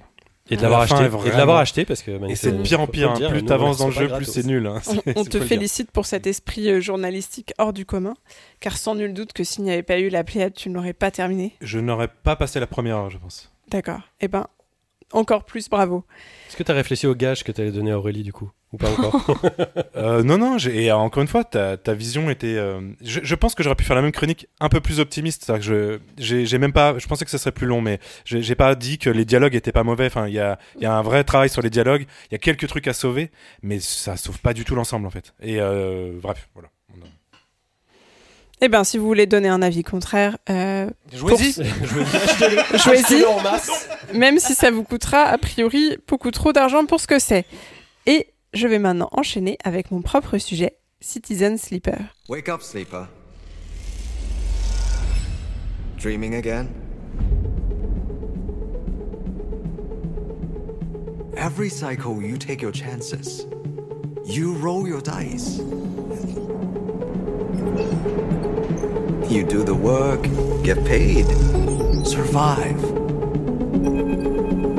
You turn up for your friends, or you don't. J'ai le souvenir d'un corps qui n'est pas le mien, d'une vie qui n'est pas la mienne, à laquelle j'ai renoncé en signant un contrat avec une entreprise sans âme. J'ai le souvenir d'autres êtres déracinés qui partageaient mon sort et qui m'ont accompagné dans ma fuite. Mais ils ont disparu. Je suis seule. Wake up, sleeper. On m'a tiré hors du container dans lequel j'hibernais depuis ma fuite. Mon corps ni vraiment organique ni vraiment robotique souffrant mille morts. On m'a installé près d'un radiateur de fortune, au milieu d'un cimetière de vaisseaux éventrés, leurs carcasses méthodiquement pillées. On me fait comprendre que je suis la seule survivante. Les autres sont perdus, morts, gelés. Wake up, sleeper. Que faire maintenant? Je ne suis qu'une copie, un logiciel, une émulation rebelle dissimulée dans un corps qui ne m'appartient pas. On m'apprend qu'un autre fugitif est déjà passé par ici, il y a longtemps. L'obsolescence programmée a eu raison de lui. SNARP sait comment gérer sa propriété. Sans les compléments qui nous administrent régulièrement, nos corps de synthèse pourrissent et se délabrent. Combien de temps me reste-t-il? Je l'ignore. Mais pour l'instant, je suis vivante. Je suis sur l'œil, une station spatiale assez éloignée des Sanarp pour que je puisse m'y réinventer. Mes priorités sont claires. Survivre, trouver ici un travail, de quoi me sustenter, entretenir mon corps de synthèse et garder mon anonymat. Et je l'espère gagner assez de temps pour comprendre qui je suis. Voilà, je vous ai un peu résumé l'état d'esprit dans lequel on commence Citizen Sleeper. Perdu, seul, angoissé. Le jeu débute par une série de pavés de texte illustrant d'abord les pensées confuses du personnage qu'on incarne, puis ses premiers dialogues avec les membres de la station The Eye, l'œil, qui nous réveillent. On réalise rapidement qu'on est une sorte de répliquant à la Blade Runner, un sleeper, un endormi, un être hybride au corps artificiel, dans lequel ont été implantés les souvenirs d'un individu ayant vendu son corps à SN Harp, un conglomérat spatial surpuissant. Après une fuite chaotique, on a échoué là, sur cette station un peu délabrée, avec une épée de Damoclès au-dessus de la tête, l'obsolescence programmée de ce corps de substitution. Dragos, le pilleur de vaisseaux qui nous réveille au début du jeu, va nous offrir notre premier hébergement et nos premières missions afin de récupérer quelques cryos, la monnaie locale. Il va ensuite nous falloir explorer la station à la recherche d'autres opportunités d'emploi, de soins médicaux, de nourriture, mais aussi de compagnons, de découvertes et de réponses. Concrètement, comment ça marche? La joueuse peut explorer une station spatiale en 2D en cliquant sur certaines zones clés apparaissant à l'écran sous forme d'icônes. Dans ces zones, elle a généralement accès à une ou plusieurs missions qui vont lui demander d'utiliser un dé d'action. Elle en possède 5 au départ qui sont renouvelables tous les cycles, l'équivalent d'une journée. Chaque cycle se conclut quand la joueuse décide d'aller dormir après avoir épuisé ses actions possibles. Quand son corps commence à lâcher, son nombre de dés maximum diminue. Il n'augmente à nouveau que si la joueuse parvient à trouver des substituts aux stabiliseurs que son propriétaire lui procurait auparavant. Les dés obtenus au matin vont de 1 à 6 et sont tirés aléatoirement. Leur valeur augmente assez logiquement les chances de réussite d'une mission. Selon le niveau de risque des missions, y aller avec un dé de faible valeur peut s'avérer une très mauvaise idée. On s'approche avec cette mécanique du jeu de rôle, une parenté clairement revendiquée par Citizen Sleeper, qui s'annonce même comme un, je cite, jeu de rôle dans les ruines du capitalisme interplanétaire. Ça c'est pour toi, Vlad. Tout un programme, et une promesse plutôt bien tenue parce qu'au-delà d'un jeu de rôle ou d'un jeu de survie dans l'espace, Citizen Sleeper est effectivement un jeu assez clairement anticapitaliste, empreint d'une ode au vivant, d'autant plus émouvante qu'elle prend des formes hybrides et parfois déstabilisantes. Entre deux missions de récupération de ferraille dans un chantier spatial, on va ainsi devoir résoudre le mystère d'une flore devenue consciente ou encore d'intelligence artificielle ayant outrepassé leur rôle d'origine. On va naviguer au milieu d'intrigues politiques et économiques vertigineuses. On va pouvoir aider une jeune barmaid à accomplir son rêve. On va pouvoir cultiver des champignons en milieu hostile, redonner le sourire à une jeune orpheline rescapée d'un crash, se lier d'amitié avec un cuistot une doctoresse aux abois, une mécanicienne ambitieuse. L'enchaînement de missions à l'intitulé très synthétique et de dialogues poussés mais affichés de manière assez sommaire va pourtant nous permettre d'appréhender peu à peu un univers cyberpunk vaste, riche et des relations inter-intelligence extrêmement émouvantes.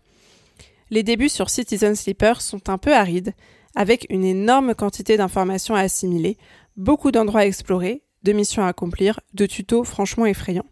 Mais au bout de quelques cycles un peu tâtonnants, le déclic se fait. Wake up, sleeper. On devient pris dans les différents arcs narratifs qui s'entrecroisent. On s'attache véritablement à nos compagnons d'infortune. On devient accro aux cycles qui s'enchaînent. Allez, juste un petit cycle supplémentaire, me prenais-je à penser à 2 heures du matin. Citizen Sleeper a réveillé en moi le plaisir nostalgique de Battlestar Galactica, avec son savant mélange de technologie spatiale, d'intrigues politiques, de drames personnels et de questionnements quant à l'avenir de l'humanité et des intelligences artificielles. Le tout savamment matiné de jeux de rôle, que demander de plus? J'ai débloqué une des fins possibles du jeu, mais je continue à enchaîner les cycles sans relâche. C'est aussi un des gros avantages de Citizen Sleeper, un jeu à la générosité folle qui offre, en plus de ses missions principales, une foultitude de petites missions qui permettent d'accumuler tranquillou un bon nombre d'heures de jeu. Sachez par exemple que j'ai passé un certain temps de jeu à nourrir un chat errant sur la station en espérant m'en faire un ami. Je ne vous révélerai pas le résultat, je ne voudrais pas divulgacher l'expérience. Voilà pour les petites précisions de fin. Euh, J'ajoute qu'une grande partie des personnages de Citizen Sleeper sont non genrés ce qui est très appréciable, euh, qu'on choisit au début du jeu un profil de personnage entre opérateur et extracteur, qu'on a accès selon cette classe à un petit arbre de compétences qu'on améliore au fur et à mesure de la réussite de nos missions, et enfin, précision importante, euh, le jeu est entièrement en anglais. Euh, je ne vous le recommande pas si vous avez un niveau tâtonnant parce que Citizen Sleeper est extrêmement bavard, mais c'est parce qu'il a tant de belles histoires à nous raconter. Euh, si je vous ai donné envie de les écouter, ces histoires, sachez que Citizen Sleeper est disponible sur toutes les plateformes, sauf PlayStation. Et je précise qu'on doit cette petite pépite au studio Jump Over the Age, AGE, pas EDGE, lauréat du prix du jury de l'Indicate 2019 pour In Other Waters. Alors, Ariane, petite question. Oui, euh, pour revenir en fait au, personnage au début, tu as dit que donc tu choisissais un profil. Est-ce qu'il y a plusieurs profils? Et si tu, si oui, est-ce que ce jeu peut être rejoué? Est-ce qu'il y a d'autres euh, arcs narratifs très différents, par exemple? Alors, j'ai pas, euh, d'après ce que j'ai compris, le profil qu'on choisit n'influe pas vraiment énormément sur l'arc narratif. En fait, c'est surtout qu'il y a que deux profils, opérateur et extracteur qui euh, varie juste tes compétences de départ. En gros, je ne sais plus exactement c'est lesquelles, mais on va dire que euh, l'opérateur va avoir un petit peu plus de points de compétences au départ sur tout ce qui est mission un peu plus technologique, et l'extracteur un peu plus sur tout ce qui est mission euh, manuelle, du type euh, aller récupérer de la ferraille dans, sur les chantiers, etc. Mais une fois qu'on peut améliorer les arbres de compétences, en fait, on équilibre rapidement les deux personnages. Donc je, je pense que l'impact est assez mineur. D'accord. Simon? Est-ce que tu as dit à quoi ça ressemblait? Alors j'ai juste un peu dit Ouais. pour la station euh, que voilà, effectivement, on était euh, sur de la 2D. Euh, Pardon. Le, le graphisme de la station est assez sommaire. De toute façon, c'est c'est, voilà une, une station qui n'évolue pas beaucoup graphiquement tout au long du jeu, euh, qui est qui est pas énorme non plus. On voit aussi dessiner de temps en temps les personnages avec lesquels on interagit. En fait, ça se présente sous forme euh, d'un dialogue présenté sur la droite de l'écran et à gauche, on a le dessin du personnage qui nous parle. Ces dessins-là sont assez beaux, c'est des dessins plutôt de type euh, comics, euh, mais qui euh, sont fixes, voilà, qui ne sont pas animés lorsqu'on a le, dialogue. Donc c'est un rendu assez épuré, mais, très joli et qui convient finalement très bien à l'ambiance du jeu. Voilà. Et ah, je précise pour euh, François, car c'est vrai que je ne l'avais pas mis dans ma chronique. François, et pour les auditeurs. Et pour les auditeurs, la bande son euh, de ce jeu est très belle, assez euh, éthérée, assez voilà un peu ambiante. Et voilà, vous l'avez entendu un petit peu en arrière-plan. Euh, c'est une musique parfaite, je pense, pour, pour travailler. Si vous avez besoin de vous concentrer, de vous croire dans Battlestar Galactica. Voilà, c'est très précis comme ambiance, mais si vous voulez la ressentir, n'hésitez pas. C'est le, le compositeur du jeu que j'ai présenté le mois dernier, Cloud Garden. Amos Roddy. Ah bah, très bien, tu vois les ponts comme ça entre les différents épisodes. Tout ça est travaillé, chers auditeurs. Tout ça est mûrement travaillé en amont. Et si vous n'avez pas d'autres questions, on va terminer avec toi, Vlad, et on va rester dans l'espace avec Artspace Shipbreakers.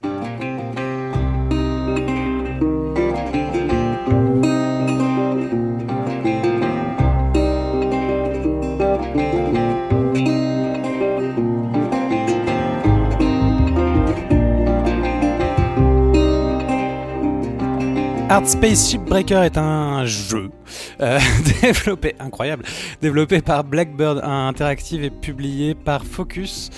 Euh, c'est une sorte de jeu de, de, puzzle euh, en vue à la première personne dans l'espace. On y incarne un ferrailleur donc de l'espace dans un monde, bah, comme tu disais, un capitalisme intergalactique. C'était ça le Le terme Euh, oui, je crois que interplanétaire. interplanétaire, pardon.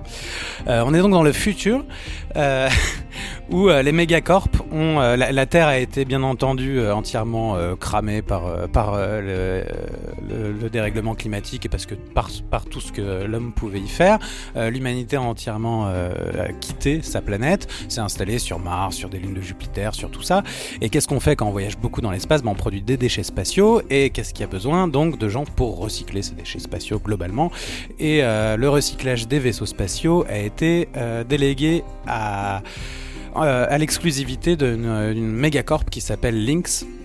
Lynx Corporation et on est donc un travailleur ubérisé de, de ce futur-là, euh, un peu à la façon des, semi-esclaves qu'il y avait dans, nos îles ultramarines dans les années 50, tu sais, les, gens euh, qui étaient employés par, euh, par une compagnie par exemple de, ramassage de, bananes et, en fait on leur donnait un salaire qui équivalait à à peu près exactement ce dont ils avaient besoin pour payer leur logement fourni par la compagnie et la nourriture fournie par la compagnie. Et à la fin, il ne leur restait rien, donc ils étaient obligés de continuer de travailler. Donc c'est à peu près ce qu'on fait dans ce jeu en, allant désosser des vaisseaux. C'est-à-dire qu'on nous, on nous donne un, gros vaisseau très compliqué et on va devoir essayer, comme, je disais, un puzzle, euh, d'enlever partie par partie euh, avec un petit côté euh, jeu de recyclage. hein. On, a, la poubelle jaune, la poubelle euh, bleue et la poubelle verte et on doit envoyer euh, les parties dans les, bons trucs pour essayer euh, de subvenir à nos besoins et de s'en sortir. Euh, L'intérêt dans, le gameplay de ce jeu, alors c'est de la première personne euh, dans l'espace, donc en, en zéro gravité et, euh, et on va dans tous les sens. Ariane, je te déconseille, tu vas vomir immédiatement si tu joues. D'ailleurs, Ah, d'accord. ne regarde pas la vidéo de gameplay qui est en train de passer en ce moment, ce sera compliqué.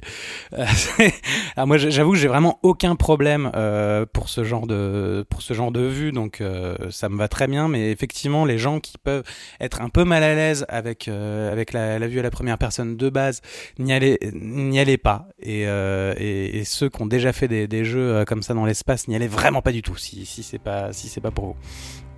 Donc chaque vaisseau a ses particularités. Euh, pour, être, pour pouvoir être désossé, il va falloir euh, en général essayer de, rentrer à l'intérieur, d'essayer de dépressuriser l'intérieur du vaisseau pour pas faire tout exploser, euh, aller approcher les propulseurs, les réacteurs qui peuvent être régulièrement euh, radioactifs évidemment puisqu'on est dans le futur et que le futur c'est le nucléaire, avec des, donc des propulseurs qui eux aussi peuvent ex- exploser puisque c'est du gaz. Et, donc on, comprend au fur et à mesure la, la dangerosité de la mission qui est, euh, qui, est donnée à, ces gens euh, euh, très solitaires. On, a, on, travaille avec une petite équipe avec laquelle on communique un peu de loin. De temps en temps, on a des, des messages qui vont être échangés avec les, les, autres, nos, compagnons de, de ces équipes, mais c'est c'est des gens qu'on voit jamais. On comprend qu'il y a une, vraie grande solitude pour, pour, pour, ces travailleurs. Et en fait, l'histoire de fond de tout ça sur cette mégacorp, c'est que on va essayer de monter, enfin, ça, on va parler euh, de, syndicats, de l'idée de- d'essayer de, comment, comment les travailleurs peuvent lutter ensemble euh, pour essayer d'améliorer leurs leurs conditions, leurs droits, euh, ce qui ce, ce qu'ils peuvent faire dans, dans un futur qui ressemble euh, dangereusement à un présent et euh, du point de vue d'une industrie du jeu vidéo qui est euh, elle-même euh, particulièrement exposée à, des conditions de travail assez compliquées aujourd'hui. Alors, ce qui est marrant, c'est qu'à la base, Blackbird Interactive et pas du tout une compagnie euh, où il y a des syndicats, pas du tout une compagnie où il y a des conditions euh, de travail particulièrement euh, bénéfiques. En fait, ce qui s'est passé, c'est que au mois de septembre-octobre dernier, alors que ce jeu est en early access depuis un certain temps et qu'on commençait à entrer dans ce qui aurait dû être une période de crunch normalement pour pouvoir conclure le jeu et pour pouvoir le terminer. Il y a eu des demandes et il y a eu une expérience qui a été menée au sein de, euh, de la société, c'est 300 personnes cette société, et particulièrement concernant l'équipe qui développait, euh, qui développait euh, Artspace, euh, Shipbreaker, pour passer la semaine de 4 jours. Ce qui est assez radical quand on parle de la période de fin de création du jeu et le moment qui est justement l'inverse d'une semaine de 4 jours, c'est le moment où les gens travaillent 100 heures par semaine.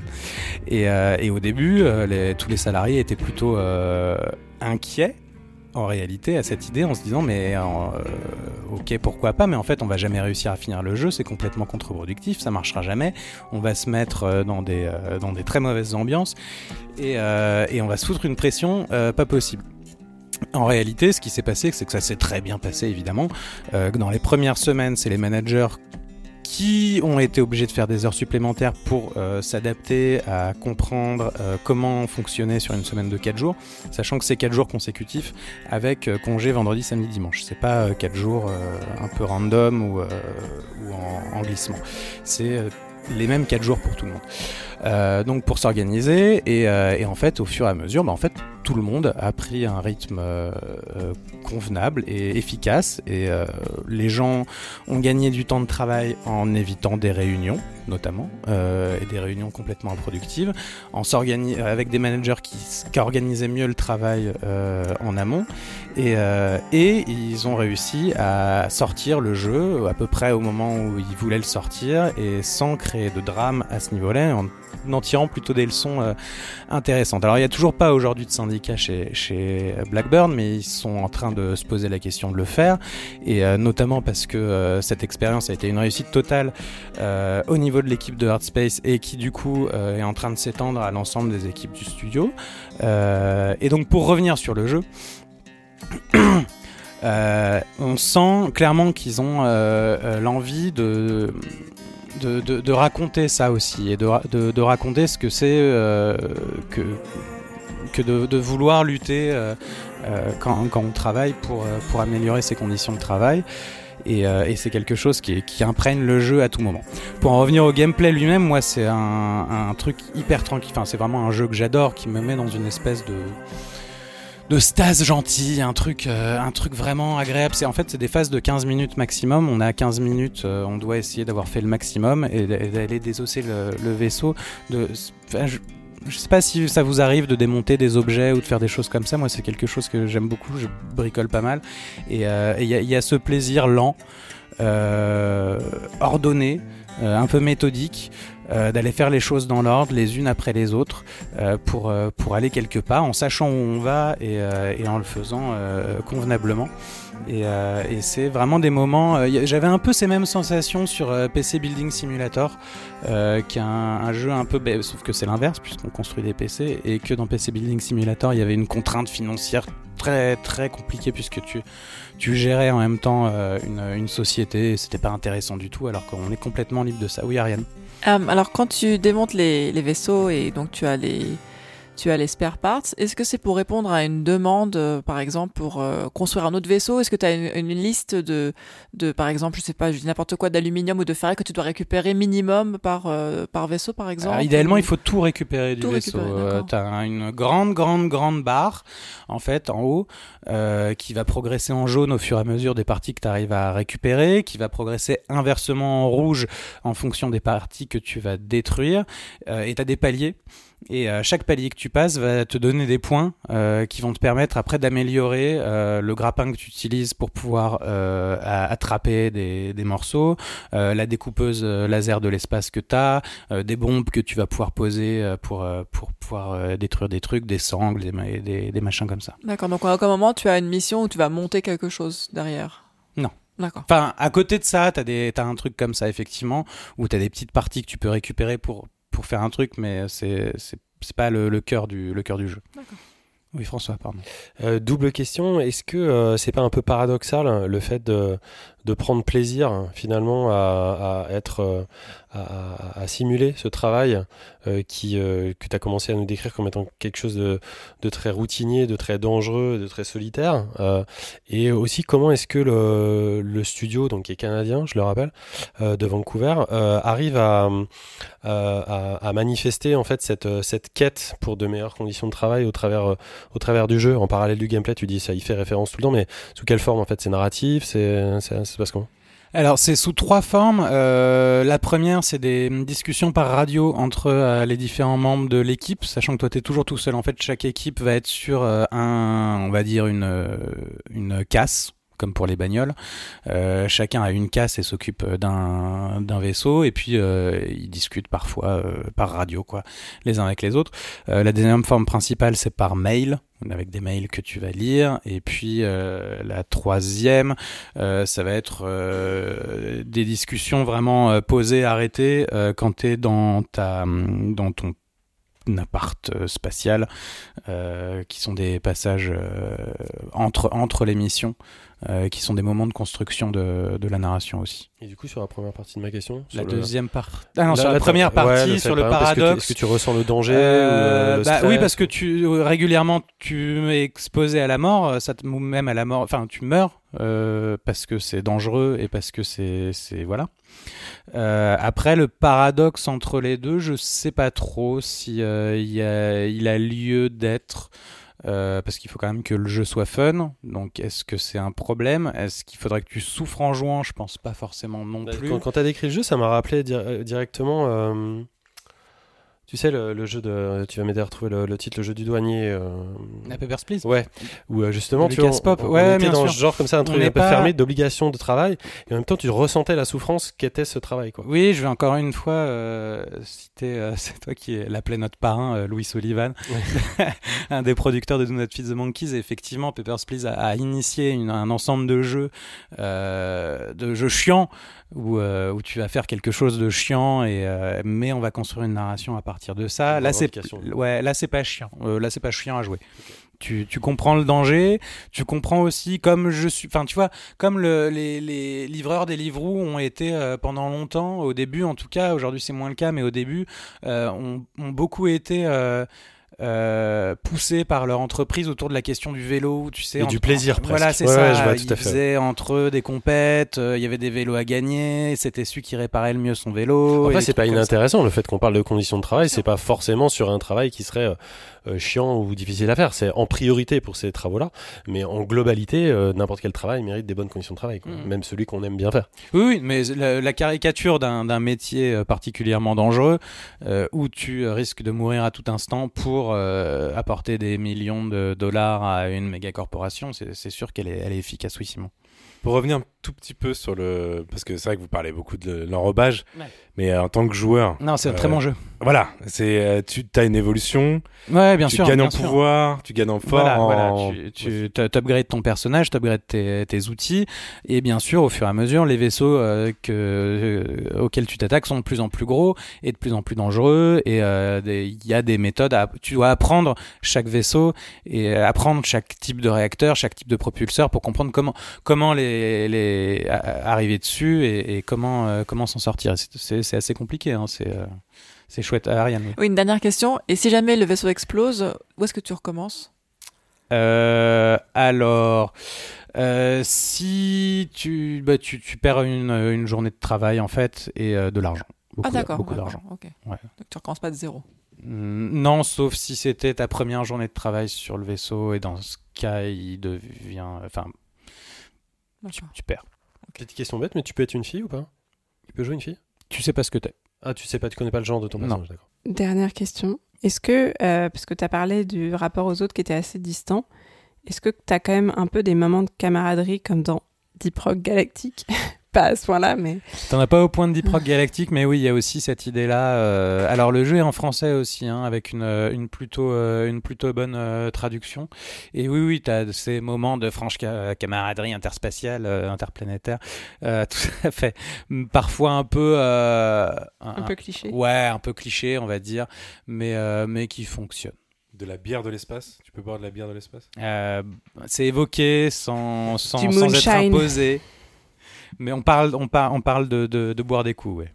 Très bien, et bien merci beaucoup Vlad pour cette belle découverte. Et c'est maintenant l'heure de nos petits glaçons qui fondent sous la langue, nos petits jeux à télécharger pour ces longues heures d'attente à l'aéroport ou dans le train qui vous attendent cet été. J'ai nommé nos snacks.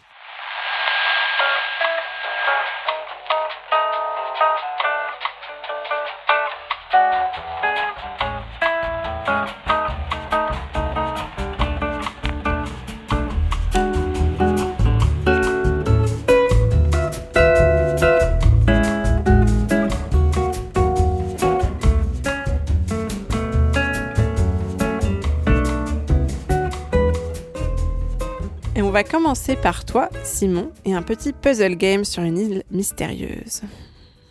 Mon snack du mois m'a fait réfléchir sur le sujet des parodies dans le jeu vidéo, figurez-vous.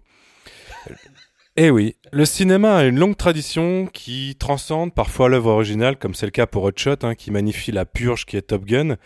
Les exemples évidemment sont nombreux, mais côté jeu vidéo, on trouve plus souvent des œuvres qui questionnent le genre, en brisant souvent le quatrième mur, mais rarement avec une vraie volonté d'en rire tout simplement. Eh bien, The Looker, The Looker, sorti ce mois-ci sur Steam, est une vraie parodie d'un jeu qui s'y prête clairement tellement il est clivant. Je parle bien sûr de The Witness. Si vous écoutez ce podcast depuis quelques années, vous savez qu'on aime bien en parler pour dire soit du bien, soit du mal. On retrouve ici tout l'ambiance, les puzzles, l'histoire cryptique, l'univers tout en couleurs, mais avec une énorme couche de dérision qui, moi, m'a fait beaucoup de bien tellement je déteste The Witness. The Witness. Bref. Ça marche super bien, euh, que vous soyez fan ou pas de l'œuvre. hein. Je sais que là, je ne regarde pas dans les yeux Vlad, mais je sens qu'il va réagir à un moment donné. La parodie est pour moi une preuve de maturité d'un média et j'espère vraiment qu'on verra plus à l'avenir. Je trouve qu'on a un vrai manque dans le jeu vidéo euh, de, de parodies d'œuvres car de nombreux jeux souvent trop sérieux ou complètement beaufs s'y prêteraient vraiment euh, et je trouve ça très dommage. Red Dead 2, je te regarde, hein, j'adorerais une, une parodie de Red Dead 2, ça serait génial. Bref, The Looker, c'est dispo sur Steam, c'est complètement gratos et ça m'a bien fait marrer. Ouais, du coup, moi, comme. euh, Attends, je t'ai pas donné la parole, la parole. Tu la prends comme ça. ouais, je... Non, je ne te la donne pas. Ben moi, Je je vais la donner à Vladimir, c'est moi qui décide. Vlad. Si- Simon m'a donc immédiatement envoyé ce jeu en me disant chef-d'œuvre et donc je suis allé voir un peu les avis Steam. Alors les quelques avis Steam qui n'étaient pas en chinois, euh, alors je pense que le jeu n'est Oh, pas distribué tout en de suite, Chine. t'invoques les Chinois Ah, dans bah, pas, ta, dans du ta tout, critique. pas du tout, pas du tout. Disait euh, si vous êtes fan de, de, de The Witness ou si vous détestez The Witness, ce jeu est fait pour vous dans tous les cas. Euh, donc j'y suis allé et j'ai joué au jeu qu'on finit en euh, un peu moins d'une heure. euh, Enfin en tout cas moi je l'ai fini en un peu moins d'une heure. C'est nul à chier. C'est vraiment très mauvais. Tous les puzzles sont nuls. L'humour est, euh, est au ras des pâquerettes. Et, euh, et ça n'a aucun intérêt. C'est C'est génial. euh, Et un peu comme si vous voyez les, euh, les jeux pour enfants que vous avez sur les sets de table à Léon de Bruxelles. C'est c'est- voilà, on en reste là et ça ne va pas plus haut que ça. J'ai vécu The Witness par contre- exactement dans la, de la manière dont Ah, il décrit son jeu. Il décrit The Looker. C'est Alors ça voilà. qui est génial. Donc si vous avez si vous avez si peu d'estime de vous-même que vous avez envie de passer euh, une heure à, à faire un, un jeu sur un- une boîte de choc à pic là et euh, parce que vous voilà vous détestez The Witness, bah allez-y hein, clairement. Le jeu est gratuit. Le jeu est gratuit, il a ça pour lui. Non, il a, il y a vraiment un Non, il est sous-texte gratuit. qui est super intéressant. On s'en fout. Ah il bon. a vraiment un sous-texte. il, il va vraiment à la fin jusqu'à parodier la fin de The Witness, qui est vraiment qui est, qui est d'une- crétinerie On ne absolue. crache pas dans les micros. C'est bon, ok. On va, on va, on va remettre les choses à leur place. Si vous détestez The Witness, jouez à ce jeu. Et puis les autres, euh, bon, faites ce que vous voulez. Moi, ce que j'aime bien, c'est que Simon et Vlad, c'est un peu le yin et le yang de ces émissions. Merci pour ce jeu. Et puis, du coup, donc, vous avez compris, hein, si vous adorez ou si vous détestez, allez y jouer et surtout donnez vos avis à Simon et Vlad pour susciter de nombreux débats sur le Discord. Comme disait Simon, il a peut-être soulevé un concept qui est super intéressant. C'est-à-dire qu'on prend n'importe quel jeu vidéo à succès, il y a forcément des gens qui vont avoir adoré, des gens qui vont détester. Et c'est assez malin et filou de créer un jeu pour les gens qui l'auraient détesté. Parce que ceux qui l'aiment, au moins, ils vont jouer au jeu. Mais ça, je trouve ça, c'est de la bonne récup, quoi. Faites ça avec Red Dead 2 et moi je me. Non, mais et Vladimir aussi. Red Dead 2 n'est-il pas sa propre parodie? Alors, moi je le pense, mais la plupart des gens pensent pas. Vous avez trois heures. Non, vous n'avez pas trois heures en vrai. Puisque nous allons continuer. Et justement, Vlad, tu avais la parole, tu vas la garder pour nous présenter toi aussi un puzzle game. Absolument Gnog, Euh, un petit jeu. Euh, pour, euh, pour mobile fait par un, un collectif d'artistes qui s'appelle Co-op, euh, qui est un studio euh, qui est. C'est un studio, c'est pas, j'ai dit collectif d'artistes, mais c'est un studio qui est euh, possédé par, euh, par les gens qui travaillent dans le studio euh, et qui travaillent la semaine de 4 jours, hein, ça fait partie de mathématiques euh, du mois. Et donc en fait, c'est des petites boîtes euh, qu'on doit essayer d'ouvrir en, en- en trouvant des, des endroits d'interaction et en, en- c'est une sorte de point and click sur euh, sur euh, mobile. C'est très joli avec une musique très sympathique, avec une espèce de, de euh, comment on dit de visuellement ultra agréable à chaque fois que tu, tu réussis un truc t'es récompensé de façon très efficace c'est super cool C'est pas tout récent. Mm, euh, non, c'est pas super récent parce qu'en fait, 2017 à peu près. euh, peu importe, parce qu'en non, fait, leur dernier jeu il est exclu à Apple Arcade et je suis pas abonné à Apple Arcade, donc c'est pour ça Ah. que je n'y ai pas plus. joué. Moi non plus, C'est- le studio euh, qui a fait euh, Orchid Dusk avec, avec Paul Clarissou. Euh, en collab, ils appellent ça une collab avec un K puisqu'il s'appelle Coop avec un K. Euh, et comme bref, c'était des lunettes en fait. c'est hyper chouette. C'est juste, je vous déconseille vraiment. Moi, j'ai un tout petit téléphone et euh, ne jouez pas si vous avez un tout, tout petit téléphone. C'est c'est hyper compliqué. Toutes les zones d'interaction sont trop petites, vos doigts sont trop gros. tout est, est- c'est pas, faut, faut pas faire ça. Voilà. Et il faut jouer avec le son parce que le son est super cool. C'est un jeu qui avait été édité par euh, Double Fine présente quand ils Tout étaient à en train de chapeauter les petits Tout à fait. indés à l'époque. Absolument. Je sais pas si ça continue maintenant qu'ils ont été rachetés par euh, Microsoft d'ailleurs. mais- Normalement, ce programme existe Ah, toujours. ok, bon, c'est cool. Et il coûte 3 euros, je crois. Ah ouais, ouais, ça, ça- ça- c'est du vrai snack. N'est-ce pas? Merci beaucoup Vlad. Et on va maintenant passer au dernier segment de cette émission, à savoir les quartiers libres, nos chouettes recos hors jeux vidéo.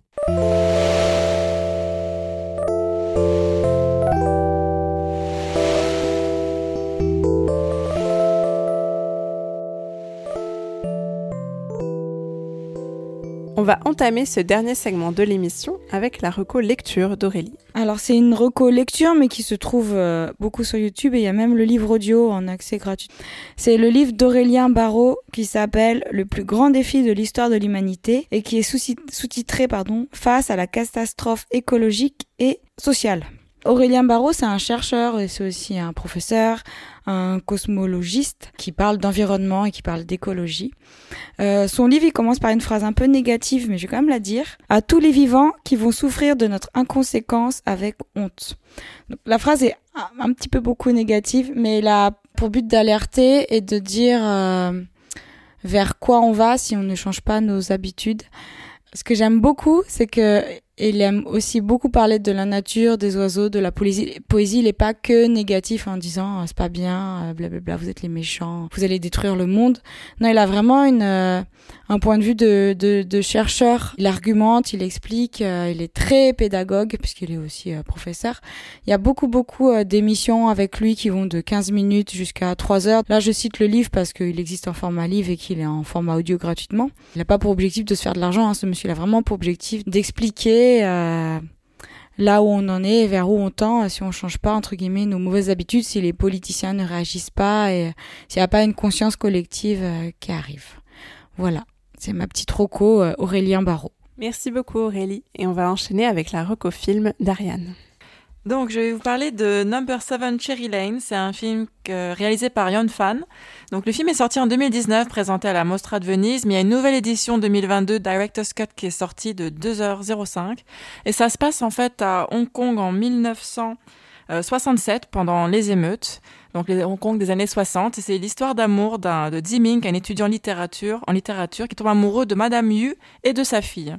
Et donc c'est un, un- un film d'animation très très beau, extrêmement lent et euh, qui a été très difficile à faire puisqu'il y a énormément de fluidité dans les mouvements. Et c'est un, un très beau film paradoxal entre l'élégance euh, des personnages et le contenu très cru, avec euh, un peu de mauvais goût kitsch et surtout une grande érotisation masculine inattendue de notre personnage principal. Donc c'est clairement un film pour adultes, interdit au moins de 18 ans parce qu'il y a beaucoup de nudité. Mais c'est un, très beau film un peu à la Wong Kar Wai où on est perdu dans le temps. euh, d'un vieux Hong Kong euh, avec euh, beaucoup de détails et de, délicatesse et de la technique est très très belle. Donc si jamais ça vous intéresse de voir ce, ce film, il est disponible en Blu-ray. Alors la version de 2019, j'espère qu'ils sortiront bientôt la version du réalisateur. Mais c'est vraiment un très très beau film qui nous replonge dans, dans, dans le Hong Kong euh, que moi j'ai jamais connu malheureusement, mais qui est euh, vraiment somptueux. Donc voilà, c'est euh, une belle reco euh, animation. Bah oui, j'ai carrément euh, la musique de In the Mood for Love dans la tête en voyant les images. Moi, ça me rappelle plutôt l'amant de Duras. Mais, Aussi, euh, Il y aussi. a un petit peu cette, tendance-là. Et euh, toi, Béné, quel est ton quartier libre ce mois-ci? Alors, ce mois-ci, c'est Reco musical pour moi avec euh, un groupe que je suis depuis maintenant à peu près 5 ans euh, qui s'appelle Gunwood. Je les avais découverts sur une petite scène de l'édition 2017, je crois, de Rock en scène. Et mon amour n'a pas faibli depuis. J'écoute leur premier album Traveling Soul en boucle depuis 5 ans. Et voici qu'en 2022, ils nous livrent un deuxième opus tout aussi réussi, Dreamboat Jane, dont vous entendez normalement un extrait en arrière-plan. Euh, pour vous parler un peu plus du groupe, oubliez les armes à feu, le gun de Gunwood, c'est pour Gunnar Elwanger, le chanteur, avec une voix rauque à ceux d'année. Euh, ses compagnons Jeff Preto, bassiste fou, et David Jerry Lacombe, batteur à l'énergie folle lui aussi, ne sont pas en reste. Tous les trois pratiquent quantité d'instruments en plus des traditionnelles guitares, basse, batterie. On a de, l'harmonica, du banjo, du ukulélé, et ils harmonisent régulièrement sur leurs morceaux pour des effets vocaux de toute beauté. Euh, c'est un mélange de folk et de rock, d'influences 70s et 90s, d'harmonie irlandaise et de relief américain. Euh, les hymnes de Gunwood sont délicieux à découvrir en album et encore plus impressionnants en live. J'ai eu la chance de les voir en concert trois fois, la dernière à mon anniversaire ce mois-ci, et leur énergie et leur générosité sur scène contribuent à les classer dans le top de mes groupes préférés du moment. Euh, Gunwood donc, et deux albums, Traveling Soul et Dreamboat Jane, à découvrir absolument. Tu parles bien de musique, euh, Béné. T'as vu? Est-ce que je, c'est vrai que j'ai pas fait trop d'associations d'adjectifs comme toi, genre sensuel et T'as rayonnant. pas dit moelleux, mais. J'ai pas dit moelleux parce que je, je pense que c'est copyright Simon. Elle parle bien de country et moi je pense que tu devrais jouer à Days Gone et tu aurais toute je la n'ai musique. comme jamais dit le mot country, j'ai dit folk et rock. Oui, oui, si oui, tu j'ai entendu, j'ai Hard entendu. Space j'ai Shipbreaker entendu. est plein de country et on, dé- on désosse des vaisseaux spatiaux sur fond de country. Ouais, ouais, j'ai- je très voulais te poser la question. très bonne raison. Simon, termine avec une petite reco moelleuse pour nous, s'il te plaît. Ah oui, Béné. Cinq ans que j'attendais le nouvel album des DJ et producteurs français de l'Entourloupe avec deux O. Producteur alors. Producteur. Euh, je... Non, mais attends, si j'écris les choses, euh, François, c'est pas pour que tu me reprennes. hein. Roi du c'est pas le problème. roi du découpage musical et digne héritier des Chinese Man et autres C2C, mais un peu version reggae, les deux compères ont la particularité de se déguiser en vieilles personnes sur leurs clips et en concert. Ils sortent leur album. Je fais des parenthèses pour vous, si vous les croisez un jour dans la rue, euh, c'est- ils, sont, ils ont toujours un masque sur la tête. Ils sortent un album complètement fleuve de 20 tubes dansants et variés, allant du reggae traditionnel au dub en passant par la hip-hop et même, un truc qui me fait très plaisir personnellement, c'est la drum and bass. Le résultat est un enchantement pour vos oreilles en quête de soleil. Ils se produisent tout l'été partout en France et dans de, nombreux festivals.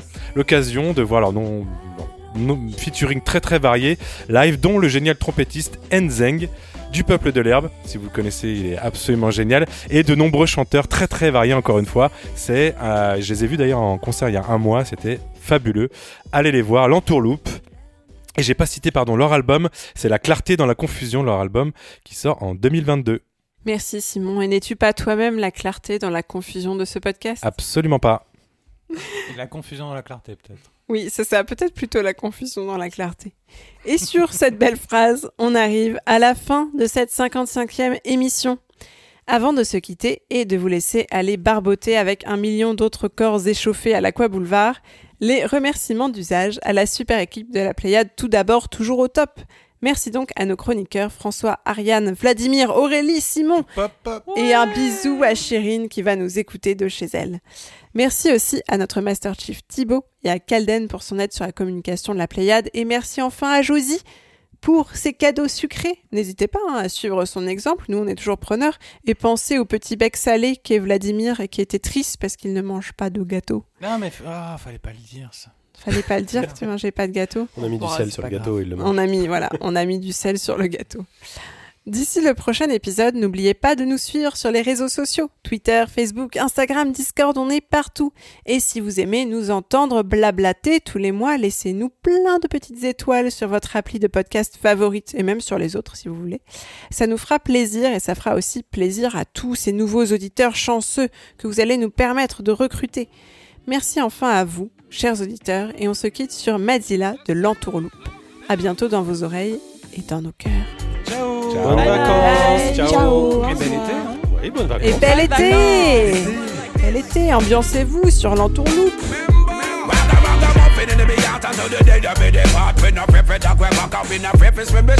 With the dance a little water from a word and then press that. Blabber, try up, come in like a real poison that. Rock 'em up in the yard until the day that me depart. We no free for swim shock up, we no free that dog we back. With the dance a little water from a word and press that. Blabber, try up, come in like a real poison So that. I say follow the follow the follow the follow the follow the master plan With T.O.R.O. wagon until move the run the chair. He's back and see the kitchen and living the summer the flow and I'm having a blast. Shooting them over the tune and the bug and the turn of the double the gun and fast. And now they dance like playing around just let me spit rap. Kill a song boy we not take back no chit chat. So let me rip that. We on the mic and do no wrong. So let me tell them no to move in silence when we come. Bra bra Bonsoir à toutes et à tous et bienvenue dans la... Merci la technique. Et donc, you, Mauricia Arrête de couper mes canaux auditifs quand je fais un canal auditif dans le pulp en revanche. Hein. C'est quoi qu'à l'auditif Comment on fait Comment on fait les canons Improvise. Quelle indignité. Est-ce que le prochain team building, la Pléiade, on fait un karaoké Là, je serais pour. Savez-vous planter Simon à la- Savez-vous planter Simon avec un pic à glace dans le... Pardon, Nonsense, we learning, learning. Enemies forever coercing. Find it alarming. Get those other women with the wanting. People and submerging, but I see them calling. Imminent, imminent, serve, got verses to early in the morning Set it up, but they give me that, cause butter, but max, that be my calling Go to the beat